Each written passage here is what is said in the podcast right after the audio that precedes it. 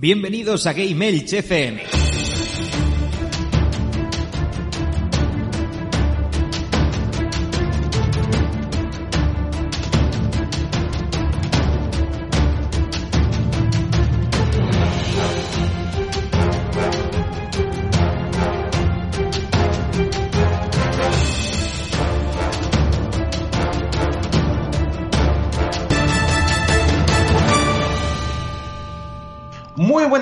Bienvenidos a Gamers, vuestro podcast de videojuegos en clave social. Hoy estás escuchando el programa número 39 de la octava temporada en el que vamos a hablar sobre juegos de terror completamente desconocidos. Pero antes ponemos las formas de contacto y enseguida volvemos.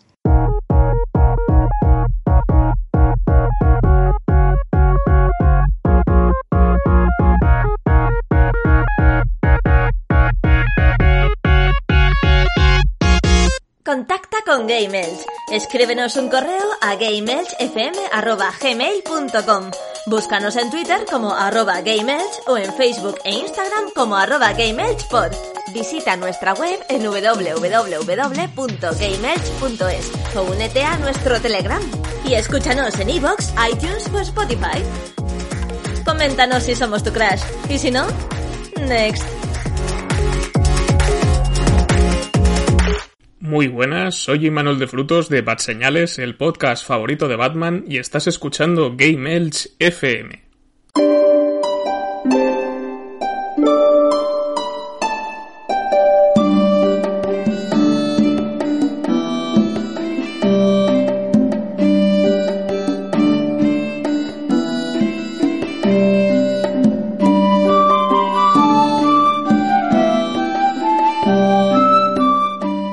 Después de estas formas de contacto, sí que sí toca, mm, vamos, presentar a la gente buena que tenemos hoy aquí con nosotros. Y es que nada más ni nada menos tenemos que presentar al señor Bernie, el murciélago del Palmeral. ¿Cómo está usted?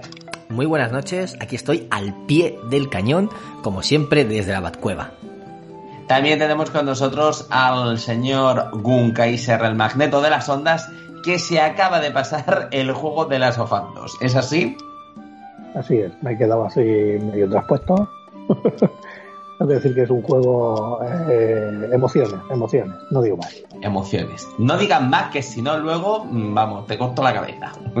y bueno, tenemos también con nosotros a un invitado súper especial que yo tenía muchísimas ganas de hablar con él porque la verdad es que está presente en todos los programas y es nada más ni nada menos que Eloy Castillo que siempre está en todos los comentarios ahí apoyando, ¿cómo estás? Pues estoy encantado de estar aquí, por desgracia va a ser breve, pero feliz, feliz porque además el tema me encanta. Mira, breve pero intenso, doblemente bueno así al final lo que te digo. ¿Para qué más? ¿Para pa qué alargarlo? Porque si no se va la magia. bueno, luego tenemos que decir que algún compañero también eh, se meterá, pero bueno, ya le presentaremos y le diremos las cosillas oportunas. Y si quieres, Eloy, lo que podemos hacer es que tú comiences, ya que te tienes que ir prontito, que comiences este debate y nos hables de tus juegos de terror desconocidos. Bueno, pues yo esta noche vengo con solamente dos juegos. Uno, más que un juego, es una experiencia y es totalmente desconocido porque no se ha publicado en ninguna consola. Está para jugar en la web, está para navegador, en la página de Itch.io. Y el otro, más que un juego desconocido, es un tapado. Los amantes del terror sí que lo conocen y muchos de ellos le han dedicado bastante tiempo. Y estoy hablando ni más ni menos que del Cold Fear, un juego de 2005 que aún hoy sigue estando vigente. A ver, es un juego muy guay, la verdad que tenía dinámicas muy chulas. Era ese que estaba en, un barco, ¿no? Que te movías y demás. Pero es que, claro, yo creo que ese año salieron juegos muy potentes, mmm, muy pero que muy potentes, y yo creo que al final, como has dicho tú, se quedó prácticamente en la nada, pero porque yo creo que tampoco invirtieron lo suficiente en publicidad. O sea, no creo que fuera un juego publicitado. ¿Tú qué piensas? Yo tampoco recuerdo una gran cobertura mediática. Fue algo que salió un poco, como dices, no invirtieron demasiado y creo que aún así les salió bastante bien para el dinero que le metieron. Pero eso ya es más un, una hipótesis que un, que un hecho que haya comprobado.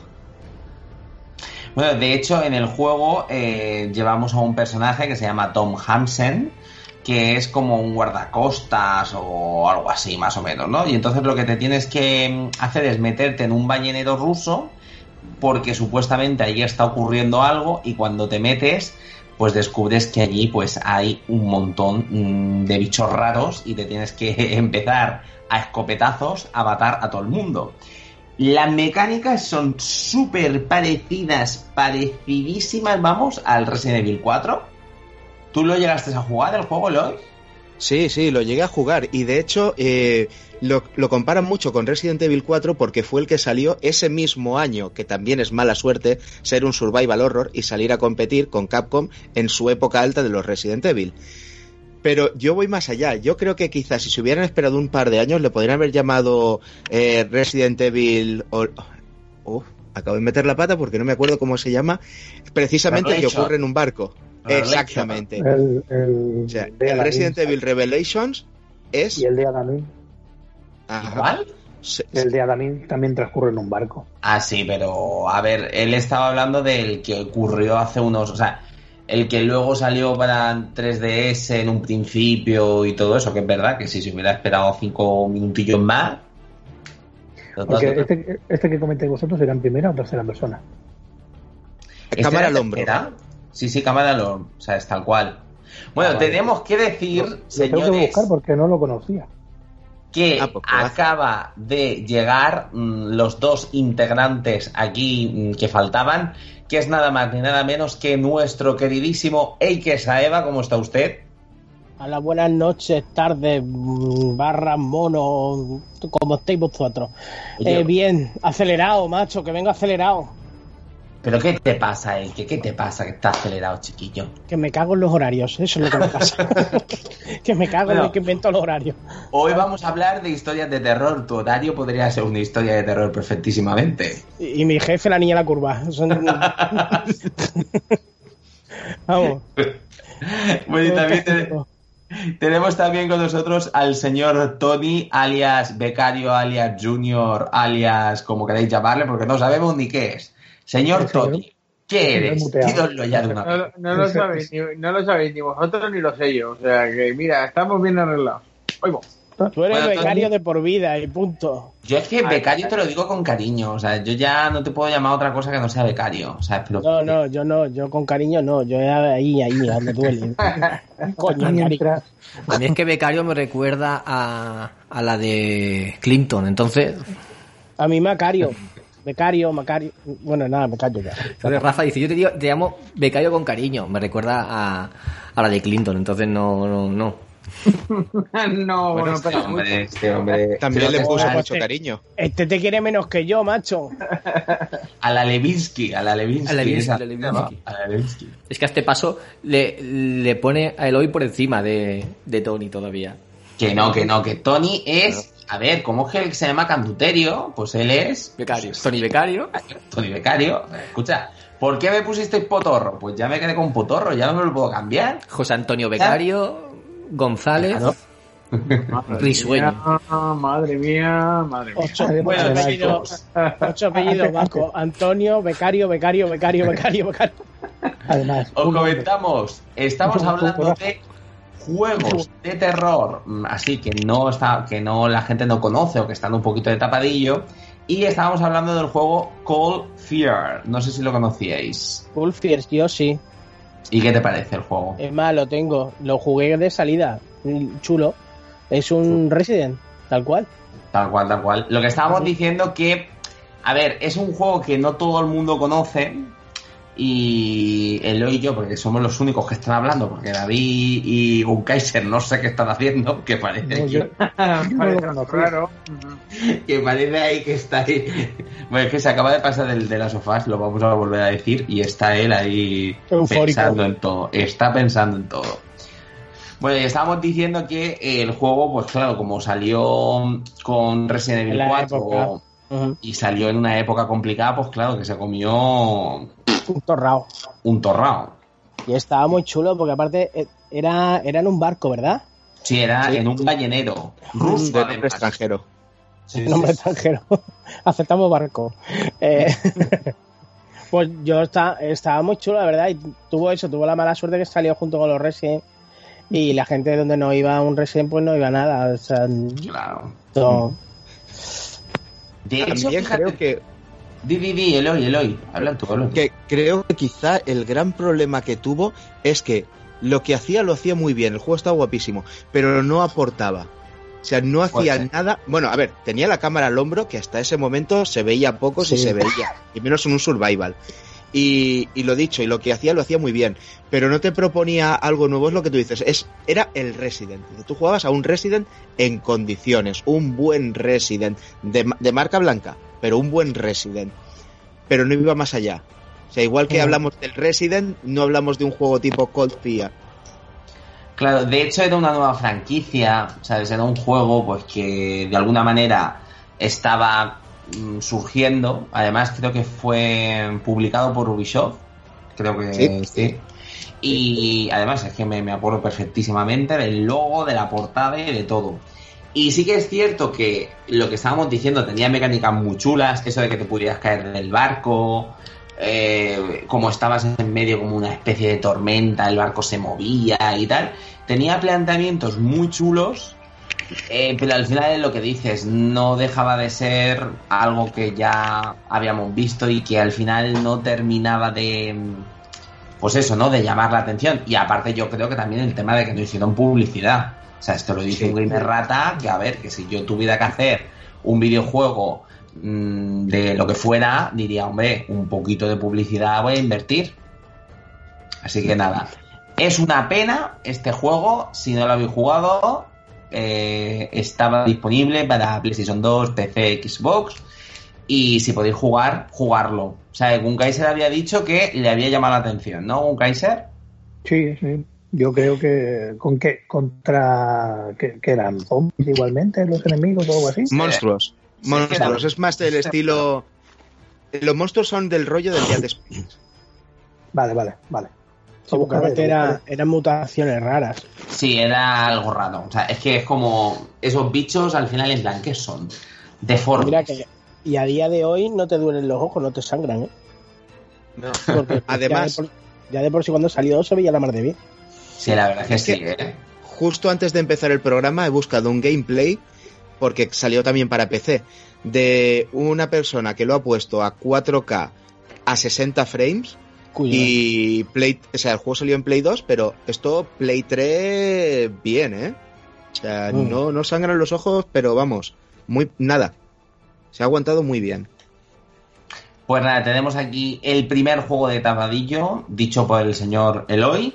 ¿Y tienes algún otro, Eloy, que nos quieras comentar? Porque habías dicho que había otro juego, pero que no era de consola, sino que era de un. O sea, es de un nave- o sea, es que podías jugar en el navegador. Lugar de navegador. Sí, eh, La verdad que me has dejado ahí un poco. mm, A ver si va a ser algo ahí en plan de película. Juega este juego y si mueres, mueres en la realidad. Un tipo Stay Alive. A mí eso me da un poco de Pues- miedo, ¿eh? Pues mira, eh, he elegido este juego porque en relación calidad-precio, lo que cuesta jugarlo y lo que te ofrece está muy bien porque el juego es gratis. Ah, No requiere, no requiere nada porque lo único que requiere es un navegador con conexión a internet. Y, y es un juego de un, un hecho por una sola persona. Vengo un poco a reivindicar el papel del desarrollador. Y realmente no es un juego, es una experiencia. En 15 minutos lo has terminado. Pero lo traigo porque realmente es una persona que, que sabe, entiende el terror. Y sabe que el terror no es solamente el susto, sino todo el rato que estás esperando el susto y todo el rato que viene después del susto. Y nos plantea una cosa bastante original. Es como si tú quieres comprar una casa y entonces haces una visita online. ¡Oh, qué El- chulo! Sí, sí, eh, estará bien que yo diga el título del juego y el nombre del autor. También. El- el planteamiento me llama la atención, eso es un punto. Vale. El juego se llama. eh, espérate, que lo tenía aquí. Que quiero decirlo bien a la primera. Jolín. The Open sí. House. ¿Cómo? ¿Open La casa House? The Open House, la casa abierta. Ojo que hay una película que se titula igual. Entonces, Sí, sí, cuando pongáis poned Open House Game o algo así, y os lleva a la página de Itch.io y se juega en el navegador. Entonces, tú te metes en el papel de una persona que quiere hacer una visita virtual a una casa. Y nada, pues tú empiezas pues con lo típico, que además va un poquito de aquella manera porque además imita una web normal de inmobiliaria. Vas haciendo clic y vas viendo la casa. Te explica que entre las fotos que han sacado y la tecnología de mini drones, pues es casi casi una visita virtual. Y tú estás haciendo una visita normal hasta que ves una cosa rara. Y es que en una de las paredes, que es lo primero que te encuentras, y va a ser lo último que explique detallando, te encuentras un serrucho con sangre. Vas con el puntero y cuando pasas con el puntero, el puntero hace interferencia, hace distorsión. Clicas, te lo enseña, te amplía la imagen del serrucho con sangre, cierra la imagen y cuando la cierras el serrucho está normal. Y dices, pues no sé, a lo mejor es que es que a lo mejor lo he visto mal o, o lo que sea. Y conforme vas avanzando, vas viendo más cosas extrañas. Cada vez que encuentras algo de esto, oyes ruidos en la casa.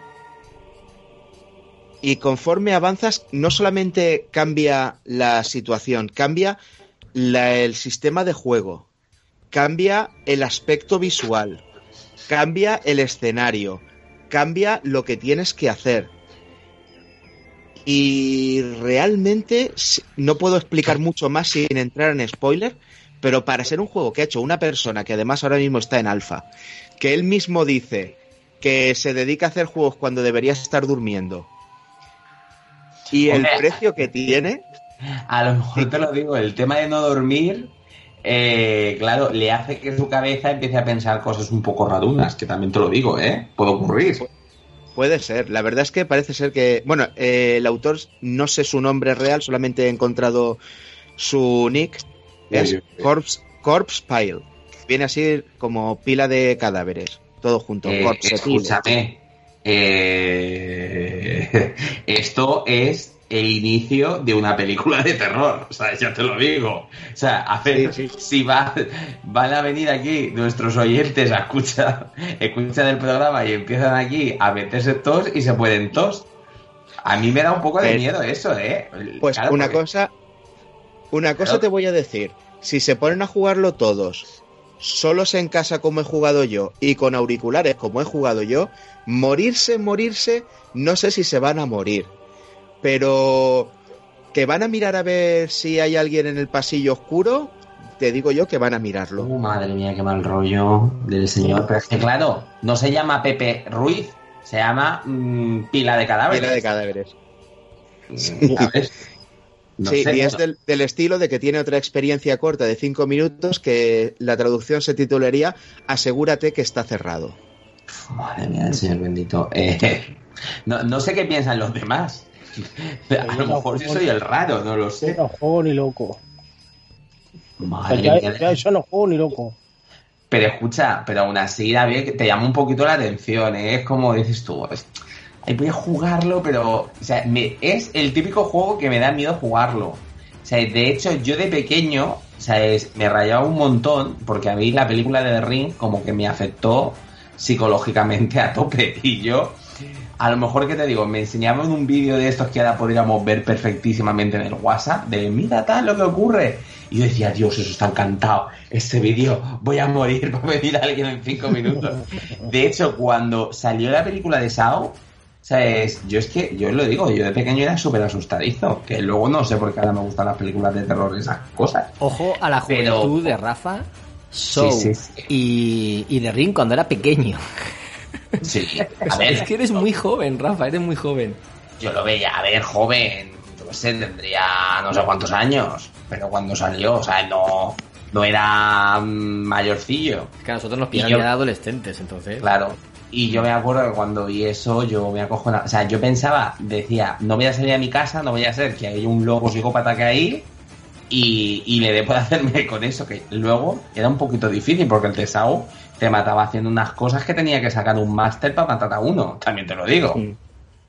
Sí. Bueno, pues dejamos esos dos juegos ahí. ¿Cómo se llamaba? De Open House y cuidado... Sí. Eh, make sure it's closed. Asegúrate de que está cerrado. Vale. De nuestro amigo Pila de Cadáveres, todo el mundo lo conoce. Corpse File, correcto.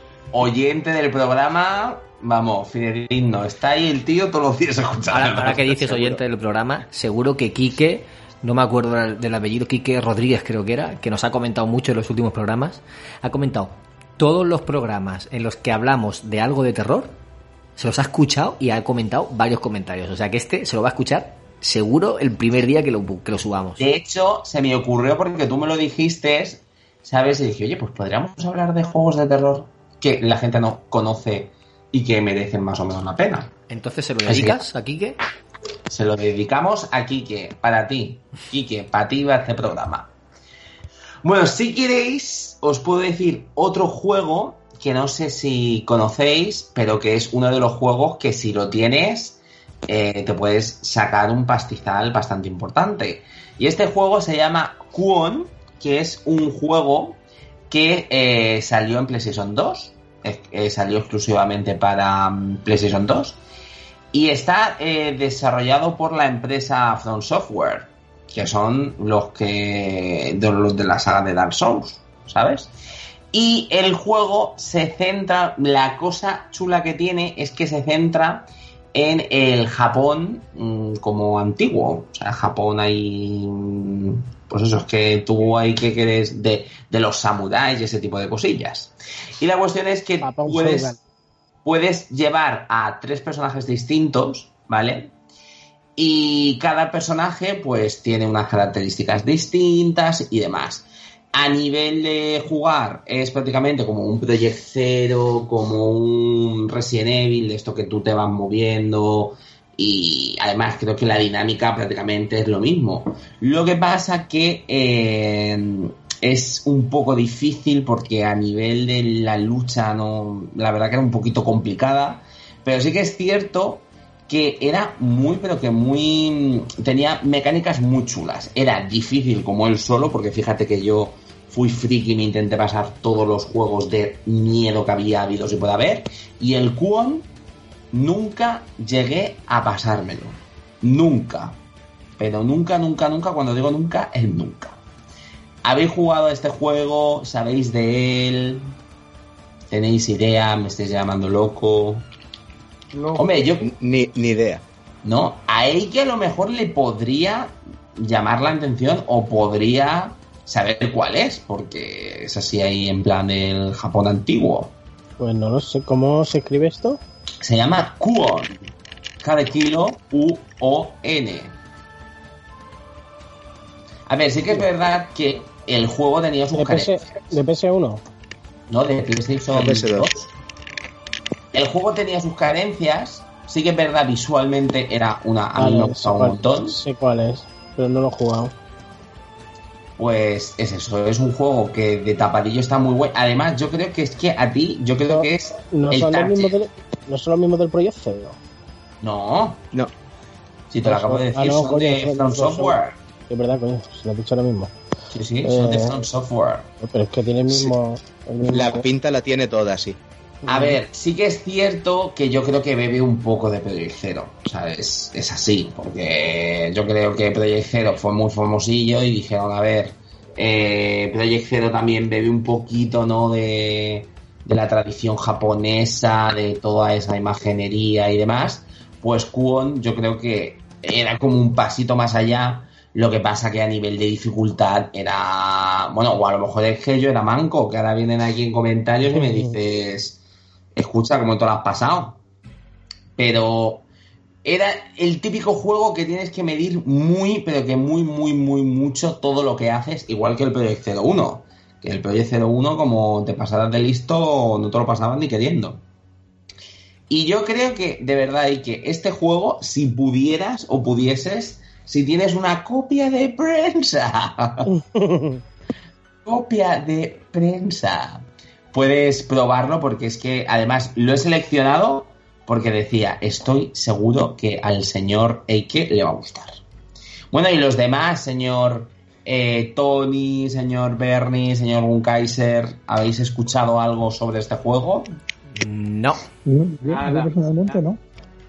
Joder, tío, sois unos mancorreos, tío. Esto no puede ser. Hay que venir documentado.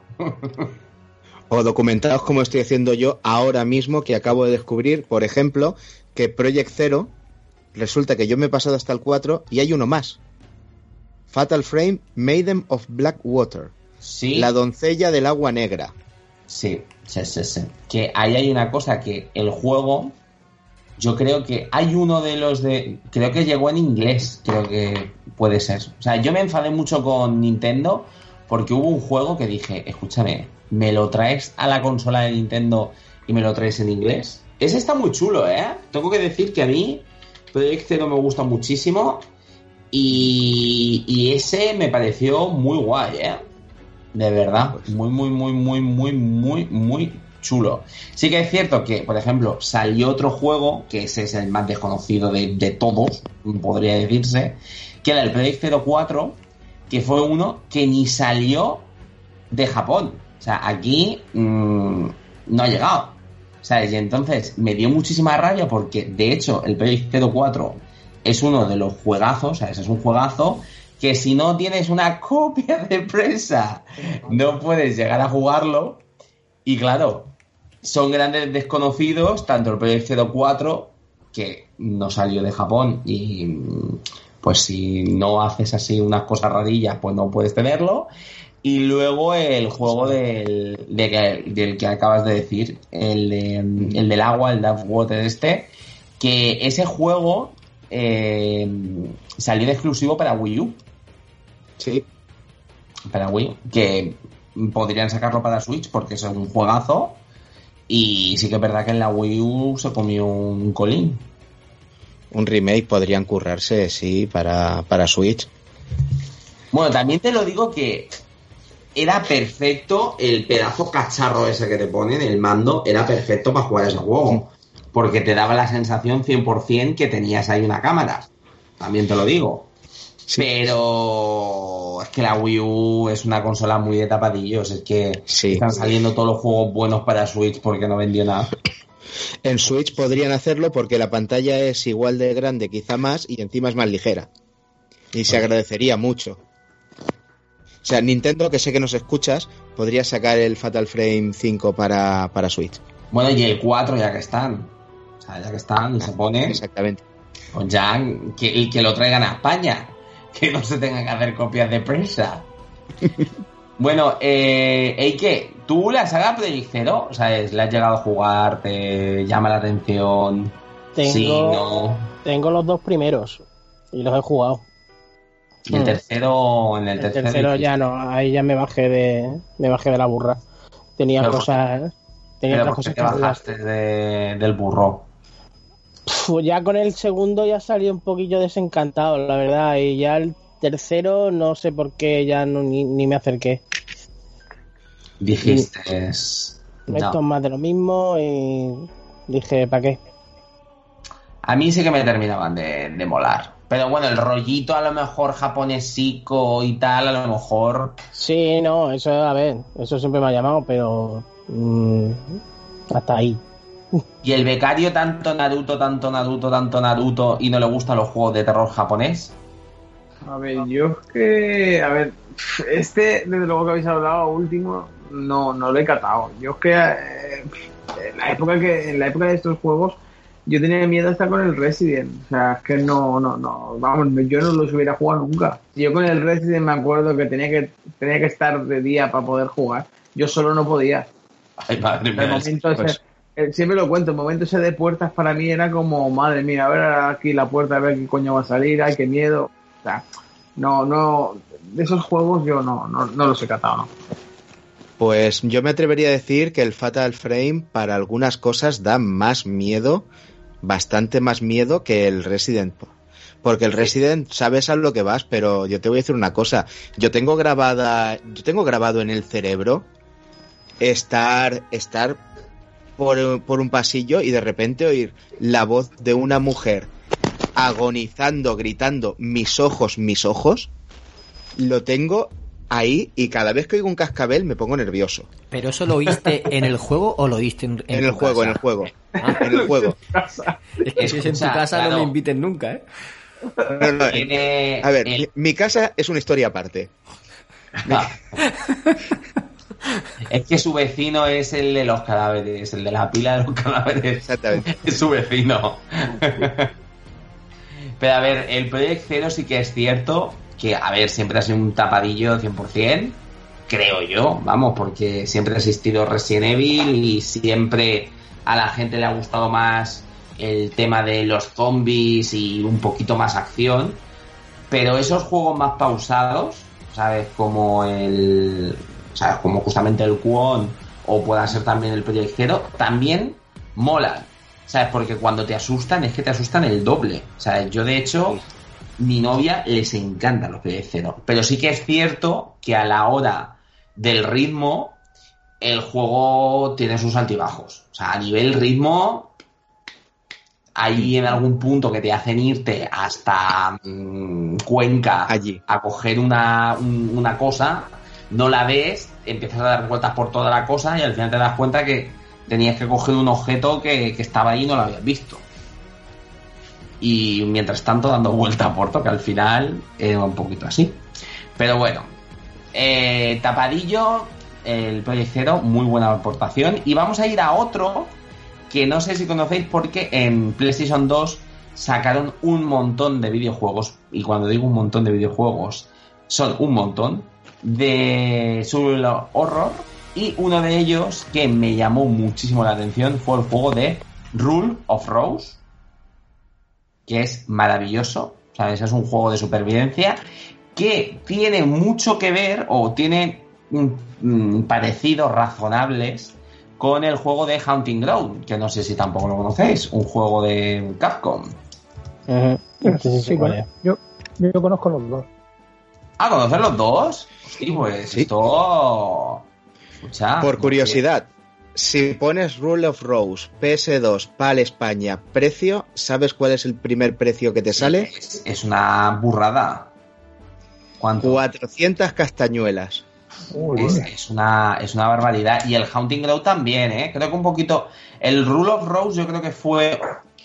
eh, es más raro, porque sí que es cierto que no creo que salieran mm, tantos juegos aquí en España. No tuvo tanto, tanta tirada, pero porque es que fue un juego completamente de tapadillo. Y al final eh, molaba un montón porque te lo contaban como si fuera un cuento. O sea, es el protagonista que, bueno, la protagonista es Jennifer, que va con un perrito que es exactamente igual que en Hunting Ground. Entonces, tú lo que tienes que ir haciendo, vas eh, avanzando en lo que es en el juego y te van saliendo ciertas cosas. Pero tengo que decir que a mí este juego me encantó de principio a fin. Sí que es cierto que hay muchas veces que los survival horror pecan mucho del tema de la del ritmo, ¿vale? Mm, Vete a este punto, vete aquí, del punto A al punto B. Hay algunas veces que como no le den un poco de mecha, el juego puede tener momentos un poco soporíferos y claro, luego llega ahí el susto y ya vuelves a estar otra vez. Pero tengo que decir que este juego tiene uno de los mejores finales que yo he visto. Te lo explican absolutamente todo, de principio a fin. De por qué los bichos son eso, de por qué esto es de esta manera, de por qué ocurre esto, de por qué sale esto. Increíble. O sea, me gusta un montón y es ese típico juego que está hecho con un montón de cariño y además también tengo que decir que el juego salió con una polémica de la leche, porque los malos o las malas o que te hacen así un poquito putadillas en el juego eran niños y niñas, bueno, eran niñas. Y entonces la gente como que decía, ay Dios mío, han puesto malos a niños, esto Era no algo puede así ser. como un, como un orfanato, ¿verdad, Rafa? O Sí. algo así. Sí, sí, sí, sí, sí, tal cual. Sí, ese, mira, ese lo jugué. Ese fue, ¿sabes lo que pasa? Que me pilló en esa época que, que tenía, porque por ejemplo en PS2, vamos, he jugado, todo lo que podía y más. Pues tenía una play de esas de prensa y todo lo que pillaba, lo pillaba. Y este tipo de cosas que eran más complicados de llegar aquí, tenía un primo que, este tipo de cosas le gustaban mucho y me los conseguía, mm, no sé de dónde, los conseguíamos y, los, y luego los, jugábamos y tal. Y estos sí que los he probado y me gustaron mucho. Lo que pasa es que a mí, a diferencia de vosotros, me ha pasado lo contrario con el tiempo. Yo de chiquillo, juegos de miedo, pues fíjate, de Play 1 con los Galerians, con los Resident, con todo lo que pillaba por delante, y en PlayStation 2 lo mismo. Y luego en cine, pues me, me lo tragaba todo. Pero de un tiempo aquí, yo no sé qué coño me ha pasado, que yo me he vuelto una caponata. De hecho, Cuando salgo de aquí de- sí, sí, cuando salgo de aquí del salón, apago la luz del salón y hay unos tres metros hasta el interruptor de la luz del pasillo. Y muchas veces enciendo la del pasillo antes de apagar la del salón, no por nada, sino porque el otro día pensé, digo, si conforme enciendo la, apago esta luz y enciendo la otra, sale una de mis hijas de la habitación o algo, me pegan un susto, porque no creo que vaya a salir ningún fantasma ni ninguna mierda, pero como salga alguien, me pega un soponcio que, que me cago encima. Y, y con el, ya te digo, yo con el tiempo me ha hecho un gallineja. Si sabéis que estaba, hemos tenido Resident Evil 7 en la cuenta de Game Elch y yo fui el último en jugarlo. Porque todo el mundo, juégate lo que te va a gustar, juégate lo que te va a gustar. Y yo fui el último, el último al año siguiente o al otro. Porque ya me insististe mucho y de verdad que lo disfruté. Pero como dice, como dicen, jugando por el día, y si echaba algún trozo antes por la noche, pues a lo mejor a las 10 paraba de jugar y me ponía a verla de un rato antes de acostarme. Pues si no, no me podía acostar. Y no es porque me diera miedo, ¿no? Pero es que luego, mm, no sé, luego te pegan, me pegan las paranoias, me pegan las... Y ya no disfruto como antes de los juegos de miedo ni de los juegos de tal. A diferencia, por ejemplo, de los juegos de miedo y que puedo jugar a lo que estamos hablando un poco aquí en, en Last of Us, o podemos jugar a... Pero que realmente no son juegos de miedo, son juegos de zombies y tal, son juegos más de acción que de miedo. A eso sí que voy a jugar. Si le ponen alguno así en Evil, por estos remakes sí, ¿no? Pero por ejemplo, el, el Resident Evil 8, de eso que le tienen ganas y tal, pero no sé, no, no sé cuándo lo jugaré. Bueno, también te lo digo que eh, muchas veces lo que ocurre con este tipo de juegos es la sugestión. O sea, yo he visto muchas veces que no es el juego en sí, sino es el, el después. El apagaré la luz, Dios, y si me sale este bicho, y Dios, y si me pasa esto o tal. O a mí me pasa muchas veces que yo tengo un superpoder que es lo último. Con, o sea, si el- veo una película de, ¿qué te digo yo? De Peppa Pig, esa noche voy a soñar con Peppa Pig. Si veo un juego de terror, pues voy a soñar con el juego del terror. Y me ha pasado muchas veces de jugar por la noche y tal, y luego irme a dormir y tener pesadillas que flipas con los videojuegos, ¿eh? Pero tú fíjate, por ejemplo, esto que comentabas tú, tanto Road for Road como el de. El- eh, sí, como el de Hunting, Hunting. Ground, Hunting Ground, los dos eran, yo creo recordar que, que no tenían ningún tipo de arma y que realmente lo único que tenías que hacer era eh, ir Escapa- avanzando. escapar. Sí, A ir ver. avanzando la historia y realmente En Rule of Rose lo que pasa es que eras un poco inepta, ¿vale? O sea, es- tenías un palo, mm, tal. Eras el típico personaje que, ay, me toca así. ah". ¿Vale? Era un poco mm, stupid girl, ¿vale? Era un poco mm, que le costaba la vida. Y las, En y la- Hunting- y las en com- Hunting las Ground- compañeras eran muy malas. Y en Sí, Hunting Ground no tenían ningún arma y encima el deformado este que salía que corría detrás de ti te Es cuando que, mira, por ejemplo- miedo es que cuando te metía mucho miedo la pantalla vibraba, o sea, se ponía la pantalla como borrosa porque tú estabas en estrés y te tenías que esconder para relajarte porque si no eh, la pantalla se volvía borrosa o se volvía así temblorosa y aún te agobiaba mucho más. De Y luego hecho, el perro, el perro que te tenía que ayudar a ti, si no lo trataban bien, pasaba de ti más que de comer mierda. Sí. A ver, de hecho, eh, en aquella época en la que surgió, se surgió juegos como Clock Tower, salió Rule of Rose, Silent Hill, un montón de juegos, eh, había como dos mm, mecánicas jugables. La mecánica de toda la vida del señor, que a lo mejor era, era esta de Rule of Rose, ¿no? De eh, vete a este punto, a este punto, te puedes defender, pero muy poco, o sea, es mejor que corras. De hecho, lo peor que tenía el juego, el Rule of Rose, era el tema del, del combate, que era nefasto. Todo lo demás era maravilla. Tenía puzzles muy chulos, tenía acertijos guays. El personaje no es que fuera un mar de carisma, pero bueno, estaba ahí. Pero a nivel jugable no estaba muy para allá. Y miedo sí que daba, pero momentos más puntuales. Pero luego estaban juegos como Haunting Ground y Clock Tower 3, que a mí eso era que me acojonaban no lo siguiente. Era el típico de un asesino te persigue y no tienes una mierda para protegerte. De verdad que yo en esos juegos he cogido el mando y, he tenido que pararlo y he dicho, a ver, ¿cómo sobrevivo? ¿Cómo sobrevivo yo de aquí? Porque quiero sobrevivir. ¿Qué voy a hacer? Entonces, eh, tenías que tener una estrategia muy buena, porque muchas veces los malos estaban deambulando por sitios que tú tenías que ir. Y además era un juego como de, de estrategia de la leche, de dónde me escondo, dónde, ¿sabes? ¿Qué puedo hacer si este personaje me tal? ¿Qué rutas de escape puedo utilizar? Al final te hacía pensar un pelín. Y sí que es cierto que, como decías, en el Hunting Ground tenías el tema del perro, que tenías que cuidarlo y todo esto, que al final pues le daba un poquito más de profundidad. Y en el tema de Clock Tower, no sé si conocéis la saga de Clock Tower. Yo sí. Yo, Sí. pasa que yo, yo la conocí por Clock- Tower 3 y los otros los, los, los jugué, pero no me los terminé. Sí. Tú, eh, Eike, Tony, Bernie, ¿conocéis la saga Clock Tower? Sí, sí, la de Clock Tower, sí, por supuesto. No, yo ¿Ha no. jugado todos los juegos? Porque yo No. solamente he jugado al ver, 3. primer- yo solo he jugado al 1. ¿Solamente he jugado al 1? Sí, solo al 1. Yo, ¿tú sabes por qué no juego al para 1? mí- Porque, porque me da mucho. miedo.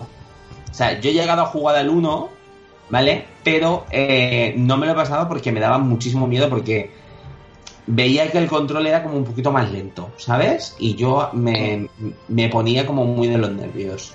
La chica no hacía lo que yo quería y yo me cago en la hostia. Me ponía muy nervioso con ese juego. Pues Clock Tower, bueno, de hecho los dos salieron de Capcom, ¿sabes? Tanto uno como otro.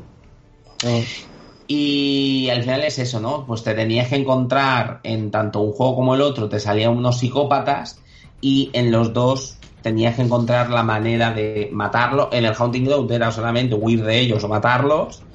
Y en el Clock Tower tenías que encontrar, ¿sabes? Era como un alma eh, había caído en la desgracia porque había sido asesinado de una manera brutal y tenías que hacer que esa alma estuviera otra vez en paz para poder eh, matar a ese bicho, como para poder enfrentarte a él y que te dieran unos poderes. Que eso no era, o sea, no me terminaba a gustar de Clock Tower 3 porque al final lo que te, daban así como un arco como Sailor Moon en plan, oh, tengo poder y podías matar al malo, ¿sabes? Era una cosa un poco rara, ¿sabes? Eran, era- por una parte estaba la mecánica del juego normal, ¿vale? O sea, desde el juego de mm, te persiguen y demás, y luego estaban las peleas de los monstruos que estaban con ese mm, arquito de, mm, de los chinos, la verdad, porque la verdad, a mí no me gustaban esas partes. Nada, de nada, de nada, de nada, de nada, de nada. Eloy, ¿tú conoces alguno de estos dos juegos? Sí, sí, el, el del Rule of Rose y del Hunting Grounds. Sí. Del Clock Tower, sí, sí. No los he podido jugar tanto como me hubiera gustado, pero sí. Estaba yo aquí haciendo un poco de, de investigación, porque digo, hay alguno que se me olvida. Y hay uno que me gustaría destacar. También yo, que como, como siempre, tirando de novedades. Un juego de 2004 que se titula Obscure. Oh, Qué bueno. Pues Obs- Obscure lo que tiene, aparte de que está bien planteado, es un juego que de base, si tú vas por la luz no te pasa nada, si vas por la oscuridad estás jodido. Y ya se encarga el juego de llevarte por la oscuridad, por supuesto. Pero lo que más me llamó la atención de este juego fue lo muy cinematográfico y actual que era en su momento. O sea, veníamos de ver películas de, de teen slasher, que si sé lo que hicisteis el último verano, que si eh, Scream, todas estas, y de la que más se acerca ahora mismo que yo recuerdo es de Faculty, que además es de Robert Rodríguez, está, está muy chula. Ajá. Pues pocos años después, Faculty sale en el 99, pocos años después, en 2004, aparece Obscure. Y Obscure te plantea, por la música, los tiros de cámara, los personajes, los escenarios, que estás viendo una, una de esas películas, pero la controlas tú. Y realmente, a ver, yo lo recuerdo, seguramente habrá envejecido un poco mal, porque como cine ya tendría 15 años y como videojuego tendría 15 años pues, también. Pero en aquel momento fue, fue una, una sorpresa y el gameplay se aguanta bastante bien. El gameplay también te hace pensar, te hace decir, tengo la linterna mm, y lo pasan mal. No, sacaron los Cure 2 y se cagaron y se mearon en, Sí. en el juego. No lo he llegado ni a probar, fíjate. Pues la segunda parte me falta. Me falta. El Es que eso- primero. Eso, es lo que he oído, ¿eh? Sí, sí, el primero fue maravilloso. De hecho, yo el primero me lo habré pasado 40 veces. Me parece sublime el planteamiento de que se pueda jugar a dobles. Hace que el juego, vamos, mm, le da una vida tremenda. O sea, es tremenda. Además, mola porque cada personaje tenía sus propias habilidades. Que si una te decía si había objetos, otro te decía si había puertas que se pudieran abrir, que si otro era más fuerte, que si otra tenía un combo más, ¿no? Que si otro sabía ver puertas. Entonces tenías que combinarlos. Y una cosa que tenía que molaba era que si el personaje moría, moría y a tomar Moría. por culo. Exacto. Sí. Y te hacía daño al grupo, ¿eh? O sea, porque como dices, cada personaje tenía una habilidad que todas eran útiles, todas te venían muy bien, todas se podían, eh, ¿cómo se dice esto? Sustituir. Si no tienes un tío que haga esto, pues puede estar. Pero te costaba. Y te suponía un hándicap. Y perder a un personaje era tanto el golpe emocional de perder el personaje como el golpe de, al jugador de decir, te quedas sin recursos. Eh, y estaba muy bien pensado. De hecho, por ejemplo, había uno que era Stan, que fíjate si me acuerdo yo de, de ese hombre, que tenía la habilidad de abrir puertas y los demás también podían abrir puertas, pero él tardaba un, s- o sea, prácticamente nada en abrirlas y los demás tardaban muchísimo más. Entonces, claro, y desde luego. Y querían las puertas abiertas cuanto antes, desde luego que sí. Sí, sí, sí, sí, sí, sí, sí. Y luego en Obscure 2, ¿vale? Que fue otro juego que fue tapado un 100%, cogieron todo lo bueno de Obscure, o sea, es todo lo bueno de Obscure, pues, pues no lo pusieron. O sea, es nada. Muy O sea, bien. lo bueno de Obscure no lo pusieron y pusieron la mierda. O sea, es directamente eso de que pudieras utilizar a los personajes en el momento que te daba la gana. Se, se lo cargaban, eran en plan de tienes que utilizar este personaje en este momento sí o sí, y luego ala, a tomar por culo, lo matan. Tienes que utilizar este personaje, ching, ching, boom, ya lo has utilizado, venga, fuera. Y no me molaba, tío, porque era en plan, tío, en el Obscure lo que molaba era que podían sobrevivir todos. Aquí me pones una historia sin pie ni cabeza y es que al final es que no tenía ningún sentido, de verdad. No tenía ningún sentido y, y, y, y- tú lo veías y dices, pero ¿cómo puede ir tan mal? ¿Cómo un juego tan bueno han podido cagarla tanto con la segunda parte? Así que nada, primera parte, jugarla sí o sí. Segunda, huir despavoridos. Que por Eh, cierto, también, perdona que te interrumpa, también salió en PC, lo que significa que si algún jugador de ahora quiere jugarlo y que no le sangren los ojos, probablemente podrá o conseguirlo y subir los, los sets a ultra o alguien habrá hecho un mod o habrá hecho cualquier cosa para poder verlo pues como hoy en día se merece. eh, ¿Alguien lo, lo ha jugado? Eike, creo, Eike o Tony creo que habían dicho que sí, ¿no? Sí, sí. Mm. Yo ¿Qué también. Pensáis? ¿Qué pensáis de estos juegos de los Cure? Hombre, muy chulo. Y la sobre todo la ambientación. Que te hacía. Te hacía ir cagado. Y, y la jugabilidad, hombre, aquel entonces. Ahora supongo que nos parecería un poquito cartón. Pero yo creo que para su época está la mar de guay. ¿Cuál era tu personaje favorito? ¿Te acuerdas? Uy, no me acuerdo los nombres, tío, hace milenios. Bueno, por ahí, a ver, son todos así un poco genéricos. Chica pija, negra con mala leche, Chica pija. musculitos, chico inteligente. Yo creo que llevaba. Llevaba el- al Rubiales, unos Rubiales de gimnasio. Ay, ¿cómo se llamaba el pavo este?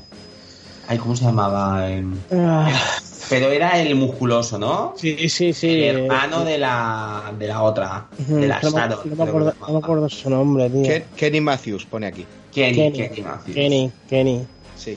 Que Mm. cuando lo Podría perdías decías, ¿no? han matado a Kenny. Han matado a Kenny. ¡Hijos de puta!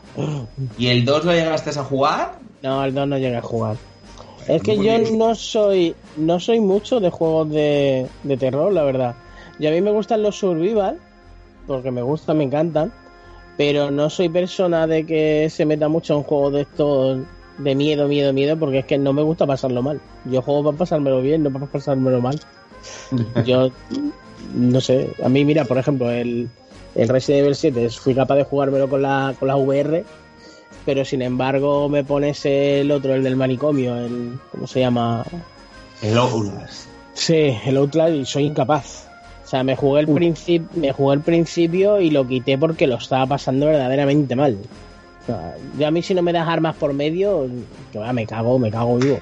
El Tito Yo el- el Tito Ike no se sienta bien. Yo con el Outlast, la primera vez que la cámara hace así y te dice poca batería, lo apagué. poca batería, poca batería, tú, lo apago. No volví a jugar.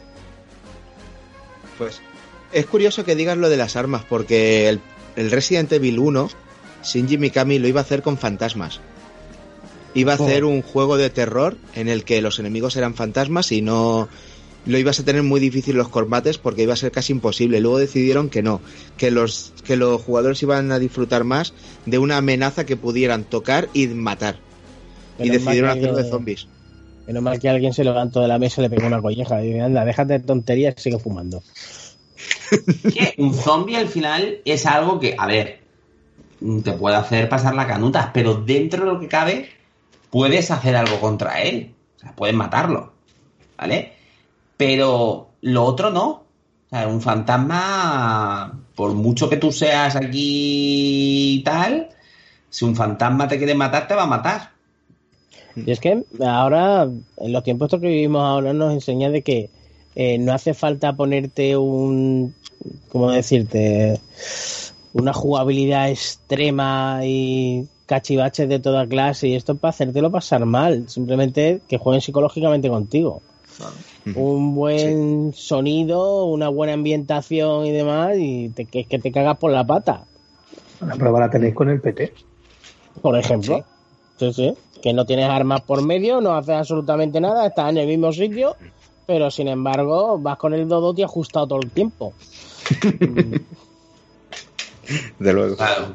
La ver- yo sí que soy mucho de juegos de terror, pero sí que es cierto que cada vez lo tolero un poquito menos. O sea, yo antes había jugaba y de. me parece de raro, tío, porque siendo un tío tan pochi y tan buenachón, macho, y que le guste pasar estos malos ratos, yo no lo entiendo. Sí, sí, sí, sí. A mí me gusta, me gusta las sangres.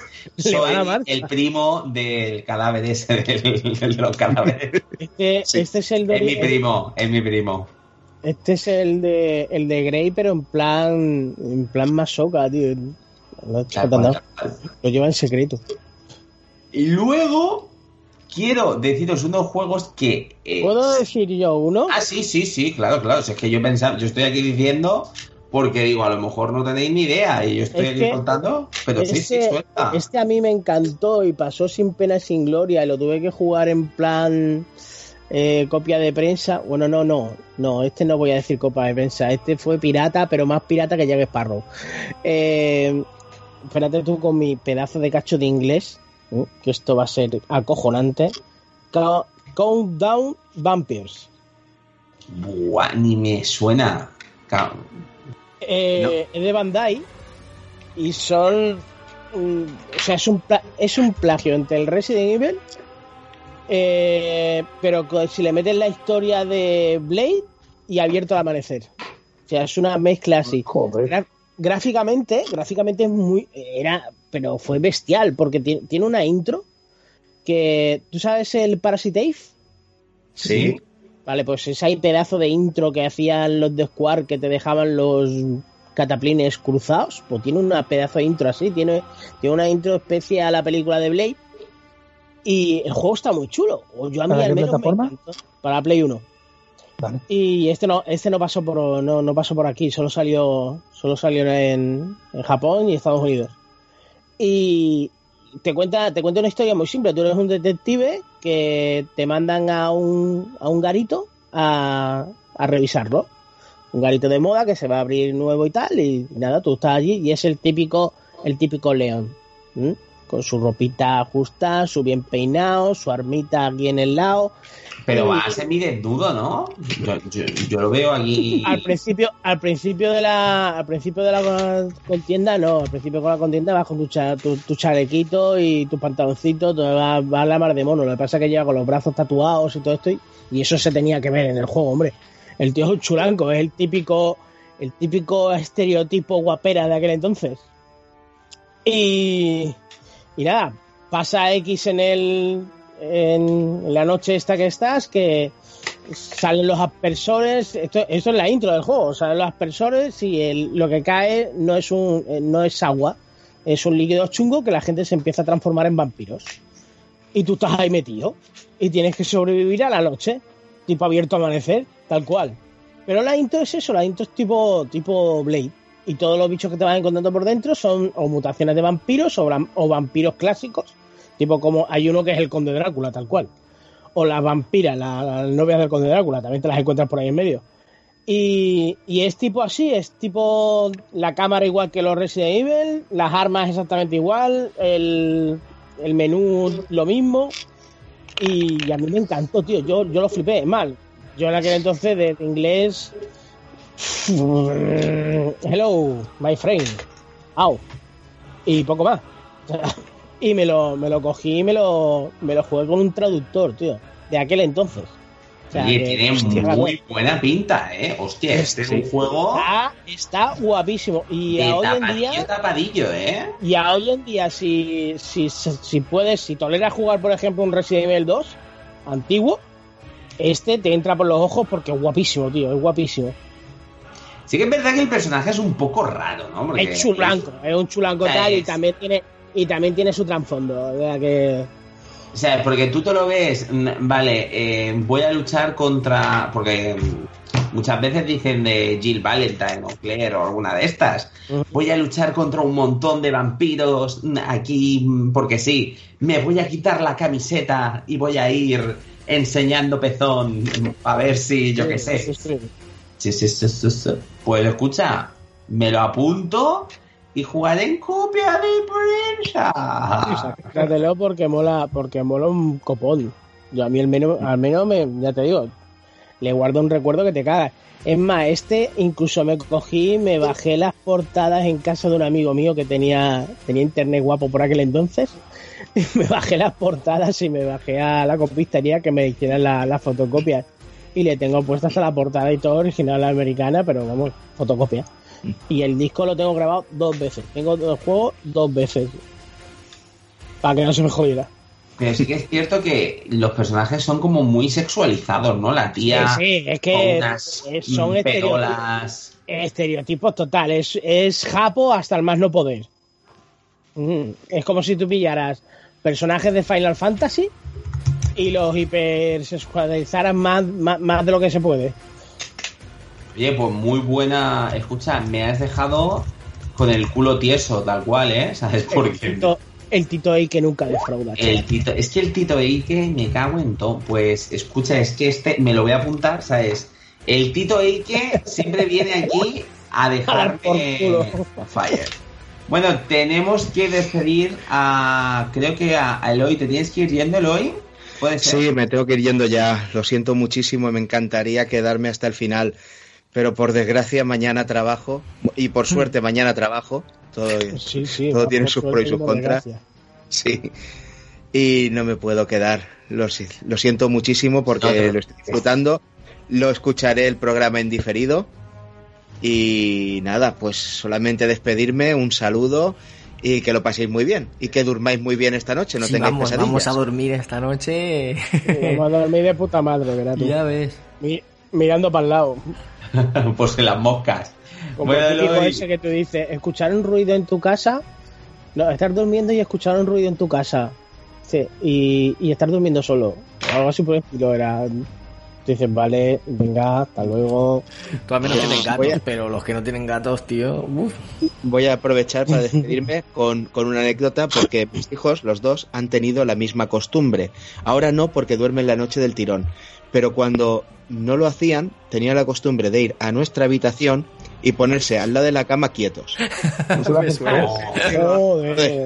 Tú estabas durmiendo tranquilamente y te despertabas y te los veías ahí al lado. Y en fin, bueno, no hace falta que dé más Me ha- detalles. Me ha pasado, me ha pasado alguna vez, ¿eh? sé lo que se Ya, siente. Antes de que te vayas, mi hija Alicia, mm, ahora menos, ¿no? Pero al principio, a lo mejor yo estaba aquí jugando a la Play, a lo mejor se me hacían las 12, las 12 y media, y venía y me decía, "Oh, Sunday, Sunday, Sunday, Sunday". y tú la miras y ¿qué me dices? Con los ojos abiertos y todo, y te, y te hablaba, pero incongruencias, pero con los ojos abiertos y todo. Y era como convencido de lo que te estaba diciendo. Y, y yo me di cuenta que decía, pero decía, vete a dormir. Vale, y se iba, se dormía.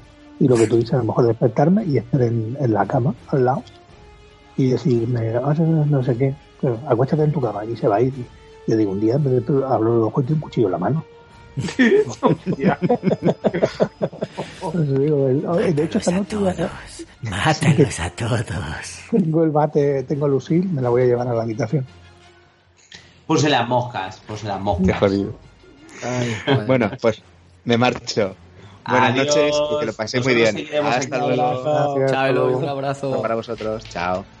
Pues escucha, Tito, Ey, que me has dejado con el culo prieto, muy bien.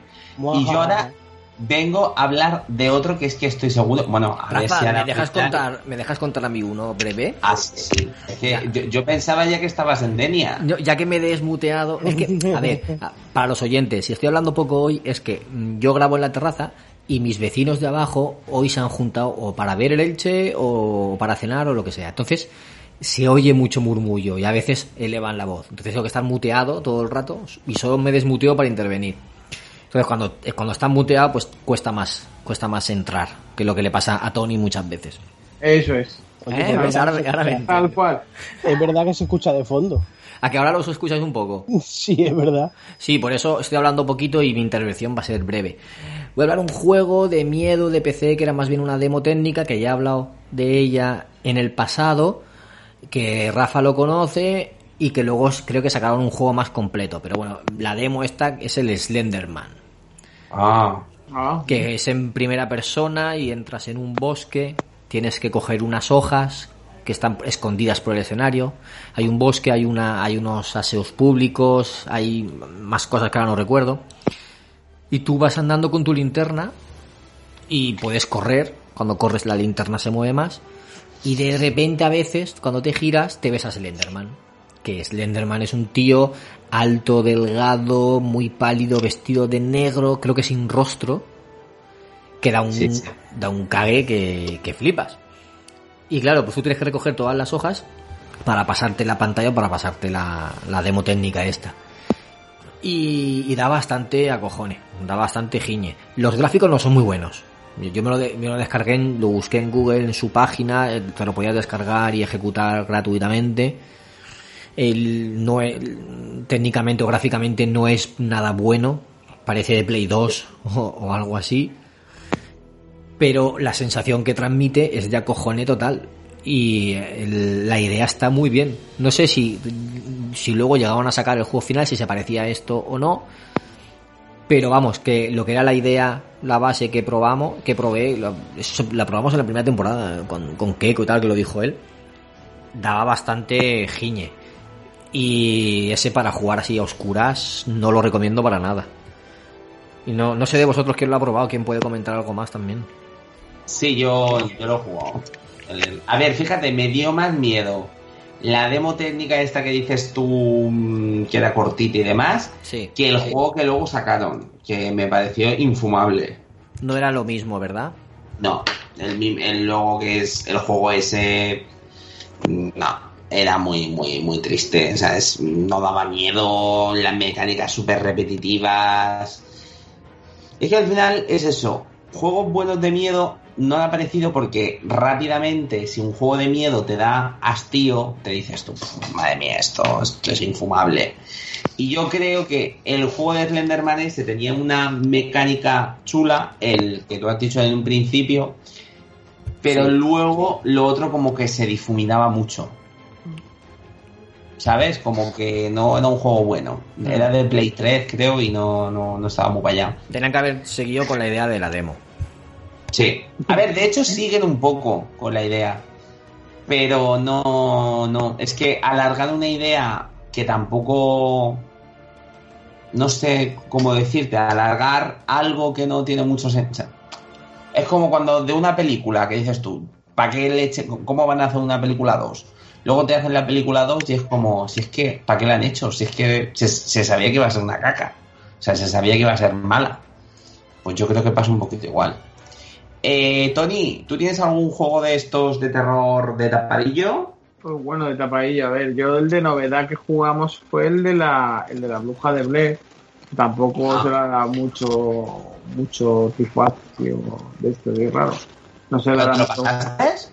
Que prometía. No, no, llega, no llega a pasármelo, la verdad. Pero vamos, lo, lo poco que pude jugar es el típico juego de fin de semana para pasar un poco de yuyu. Pasillero. Sí, exacto. No tenía, no tenía. A ver, no era como otros juegos que tienen esta dificultad rara. Era, pues eso, pasillito, pasillito. eh, investiga un pequeño puzzle que te dejan y sobre todo van buscando pues darte un poquito de miedo. Lo que pasa es que iba como, como que te iban diciendo por dónde tenías que ir con, con la ayuda del asistente que llevabas, que era el perro aquel que lleva. Pero bueno, es que a mí ese no me. Como juego de miedo, así que guarde recuerdo, no, no creo que es. Yo me quedo con mi etapa de Resident Evil de los primeros y poco más, así de. Que prometió mucho, tío, pero se quedó en un pequeño fail. Sí, sí, tal cual, tal cual. Que el que lo quiera, el que lo quiera jugar, por poner la, la puntilla, lo tiene en el Game Pass. O sea que. ¿El de Blair? Sí, sí. Sí, sal- nada más salir estaba así. Ay, no me acordaba. El, Y lo el analizamos. sí. lanzamiento. Bueno, lo hablamos. Sí, Sí, me lo- suena, me suena que lo dijiste y sí. Lo comentamos, pero yo me vi, estuve como yo, tuve yo, cuando tuve yo el pass, fui a descargarlo y estuve viendo cosas por ahí y oí un poco lo que está diciendo Tony, que prometía más de lo que ofrecía y al final no lo probé. Pues. mira, Aprovecho sí para que- saludar en YouTube rápidamente. Saludar a Mangaroka, a, a que estaban por aquí comentando y yo no he leído, no he leído el chat. Y nada, decía Mangaroka que piensa igual que Ike, que no le gusta que los juegos se lo hagan pasar mal. Eh, y Jixty dice que los juegos de, de terror le dan pereza por no poder defenderse y tener que estar corriendo. ¿Veis? Otro, los dos de los míos. Ay, hombre, pero a ver, también te lo digo, hay otros como el Resident Evil que vamos, que están más equipados que en la guerra. Yo ve, yo esos son los que a mí me gustan. Pero yo a mí, por ejemplo, esto de que los que te dejan en, una, en un sitio con una linterna y, y lo único que tienes que hacer... Mira, el Alien, Alien Isolation. Eh, la parte del, del Alien, por ejemplo, que no puedes hacerle absolutamente nada, que te tienes que estar escondiendo y tal. Y eso que el juego es una puñetera maravilla, porque es una maravilla y una obra de arte. Porque me lo he jugado de pega pa y es una jodida maravilla. Pero yo a mí esas partes me frustran. Yo el hecho de cogerme y esconderme y no poder hacer absolutamente nada, me frustro, me, me, no, me, no me gusta, ¿no? Ahí no me lo paso bien y no me gusta. Sin embargo, cuando te coge y te pilla a los humanos que los puedes maltratar, como se puede decir, pues yo lo disfruté. Y, y eso, y eso que tiene los puntos que, que, te cagas vivo cuando sale el puto alien que está hecho bien, no, lo siguiente. Pero eso, yo a mí, de que te des una linterna, no puedes hacer nada, quedarte ahí escondiéndote, o ahora corro para acá, ahora corro para allá, ahora el puzzle, ay no, que me van a ver, no sé, me agobio. Sí, a mí, por ejemplo, el Alien Insulation no me lo he pasado, pero justamente por eso, porque era como. ¡Uah! ¿Sabes? Esos juegos que tienes que ser como muy sigiloso algunas veces, que si te ven ya te matan directamente de No, una y demás. Y depende cómo te lo juegues, que, que lo, lo suyo es jugártelo con, uno, con unos cascos. Y, con las opciones estas de que te pueda escuchar el alien respirar o cualquier ruido de la habitación y demás, tío, es, es un es otra cosa. O sea, es, es otra cosa más allá de los videojuegos. En serio, porque es que vives una experiencia que, que, que, que vas acojonado. O sea, yo a mí, mira, con este tengo yo una, tengo yo una anécdota de estar jugando y estar jugando con esto, con, con, con todas las opciones estas activadas. Y tenía puesto el, el- lo jugué, lo jugué con, con el Kinect enchufado. Y el Kinect, joder, con el, la cámara de la cámara de la VR que te pilla el te pilla el sonido y está, estaba activado. Pues yo estoy jugando tan tranquilo, está el puto alien por ahí y entra alguien en la habitación.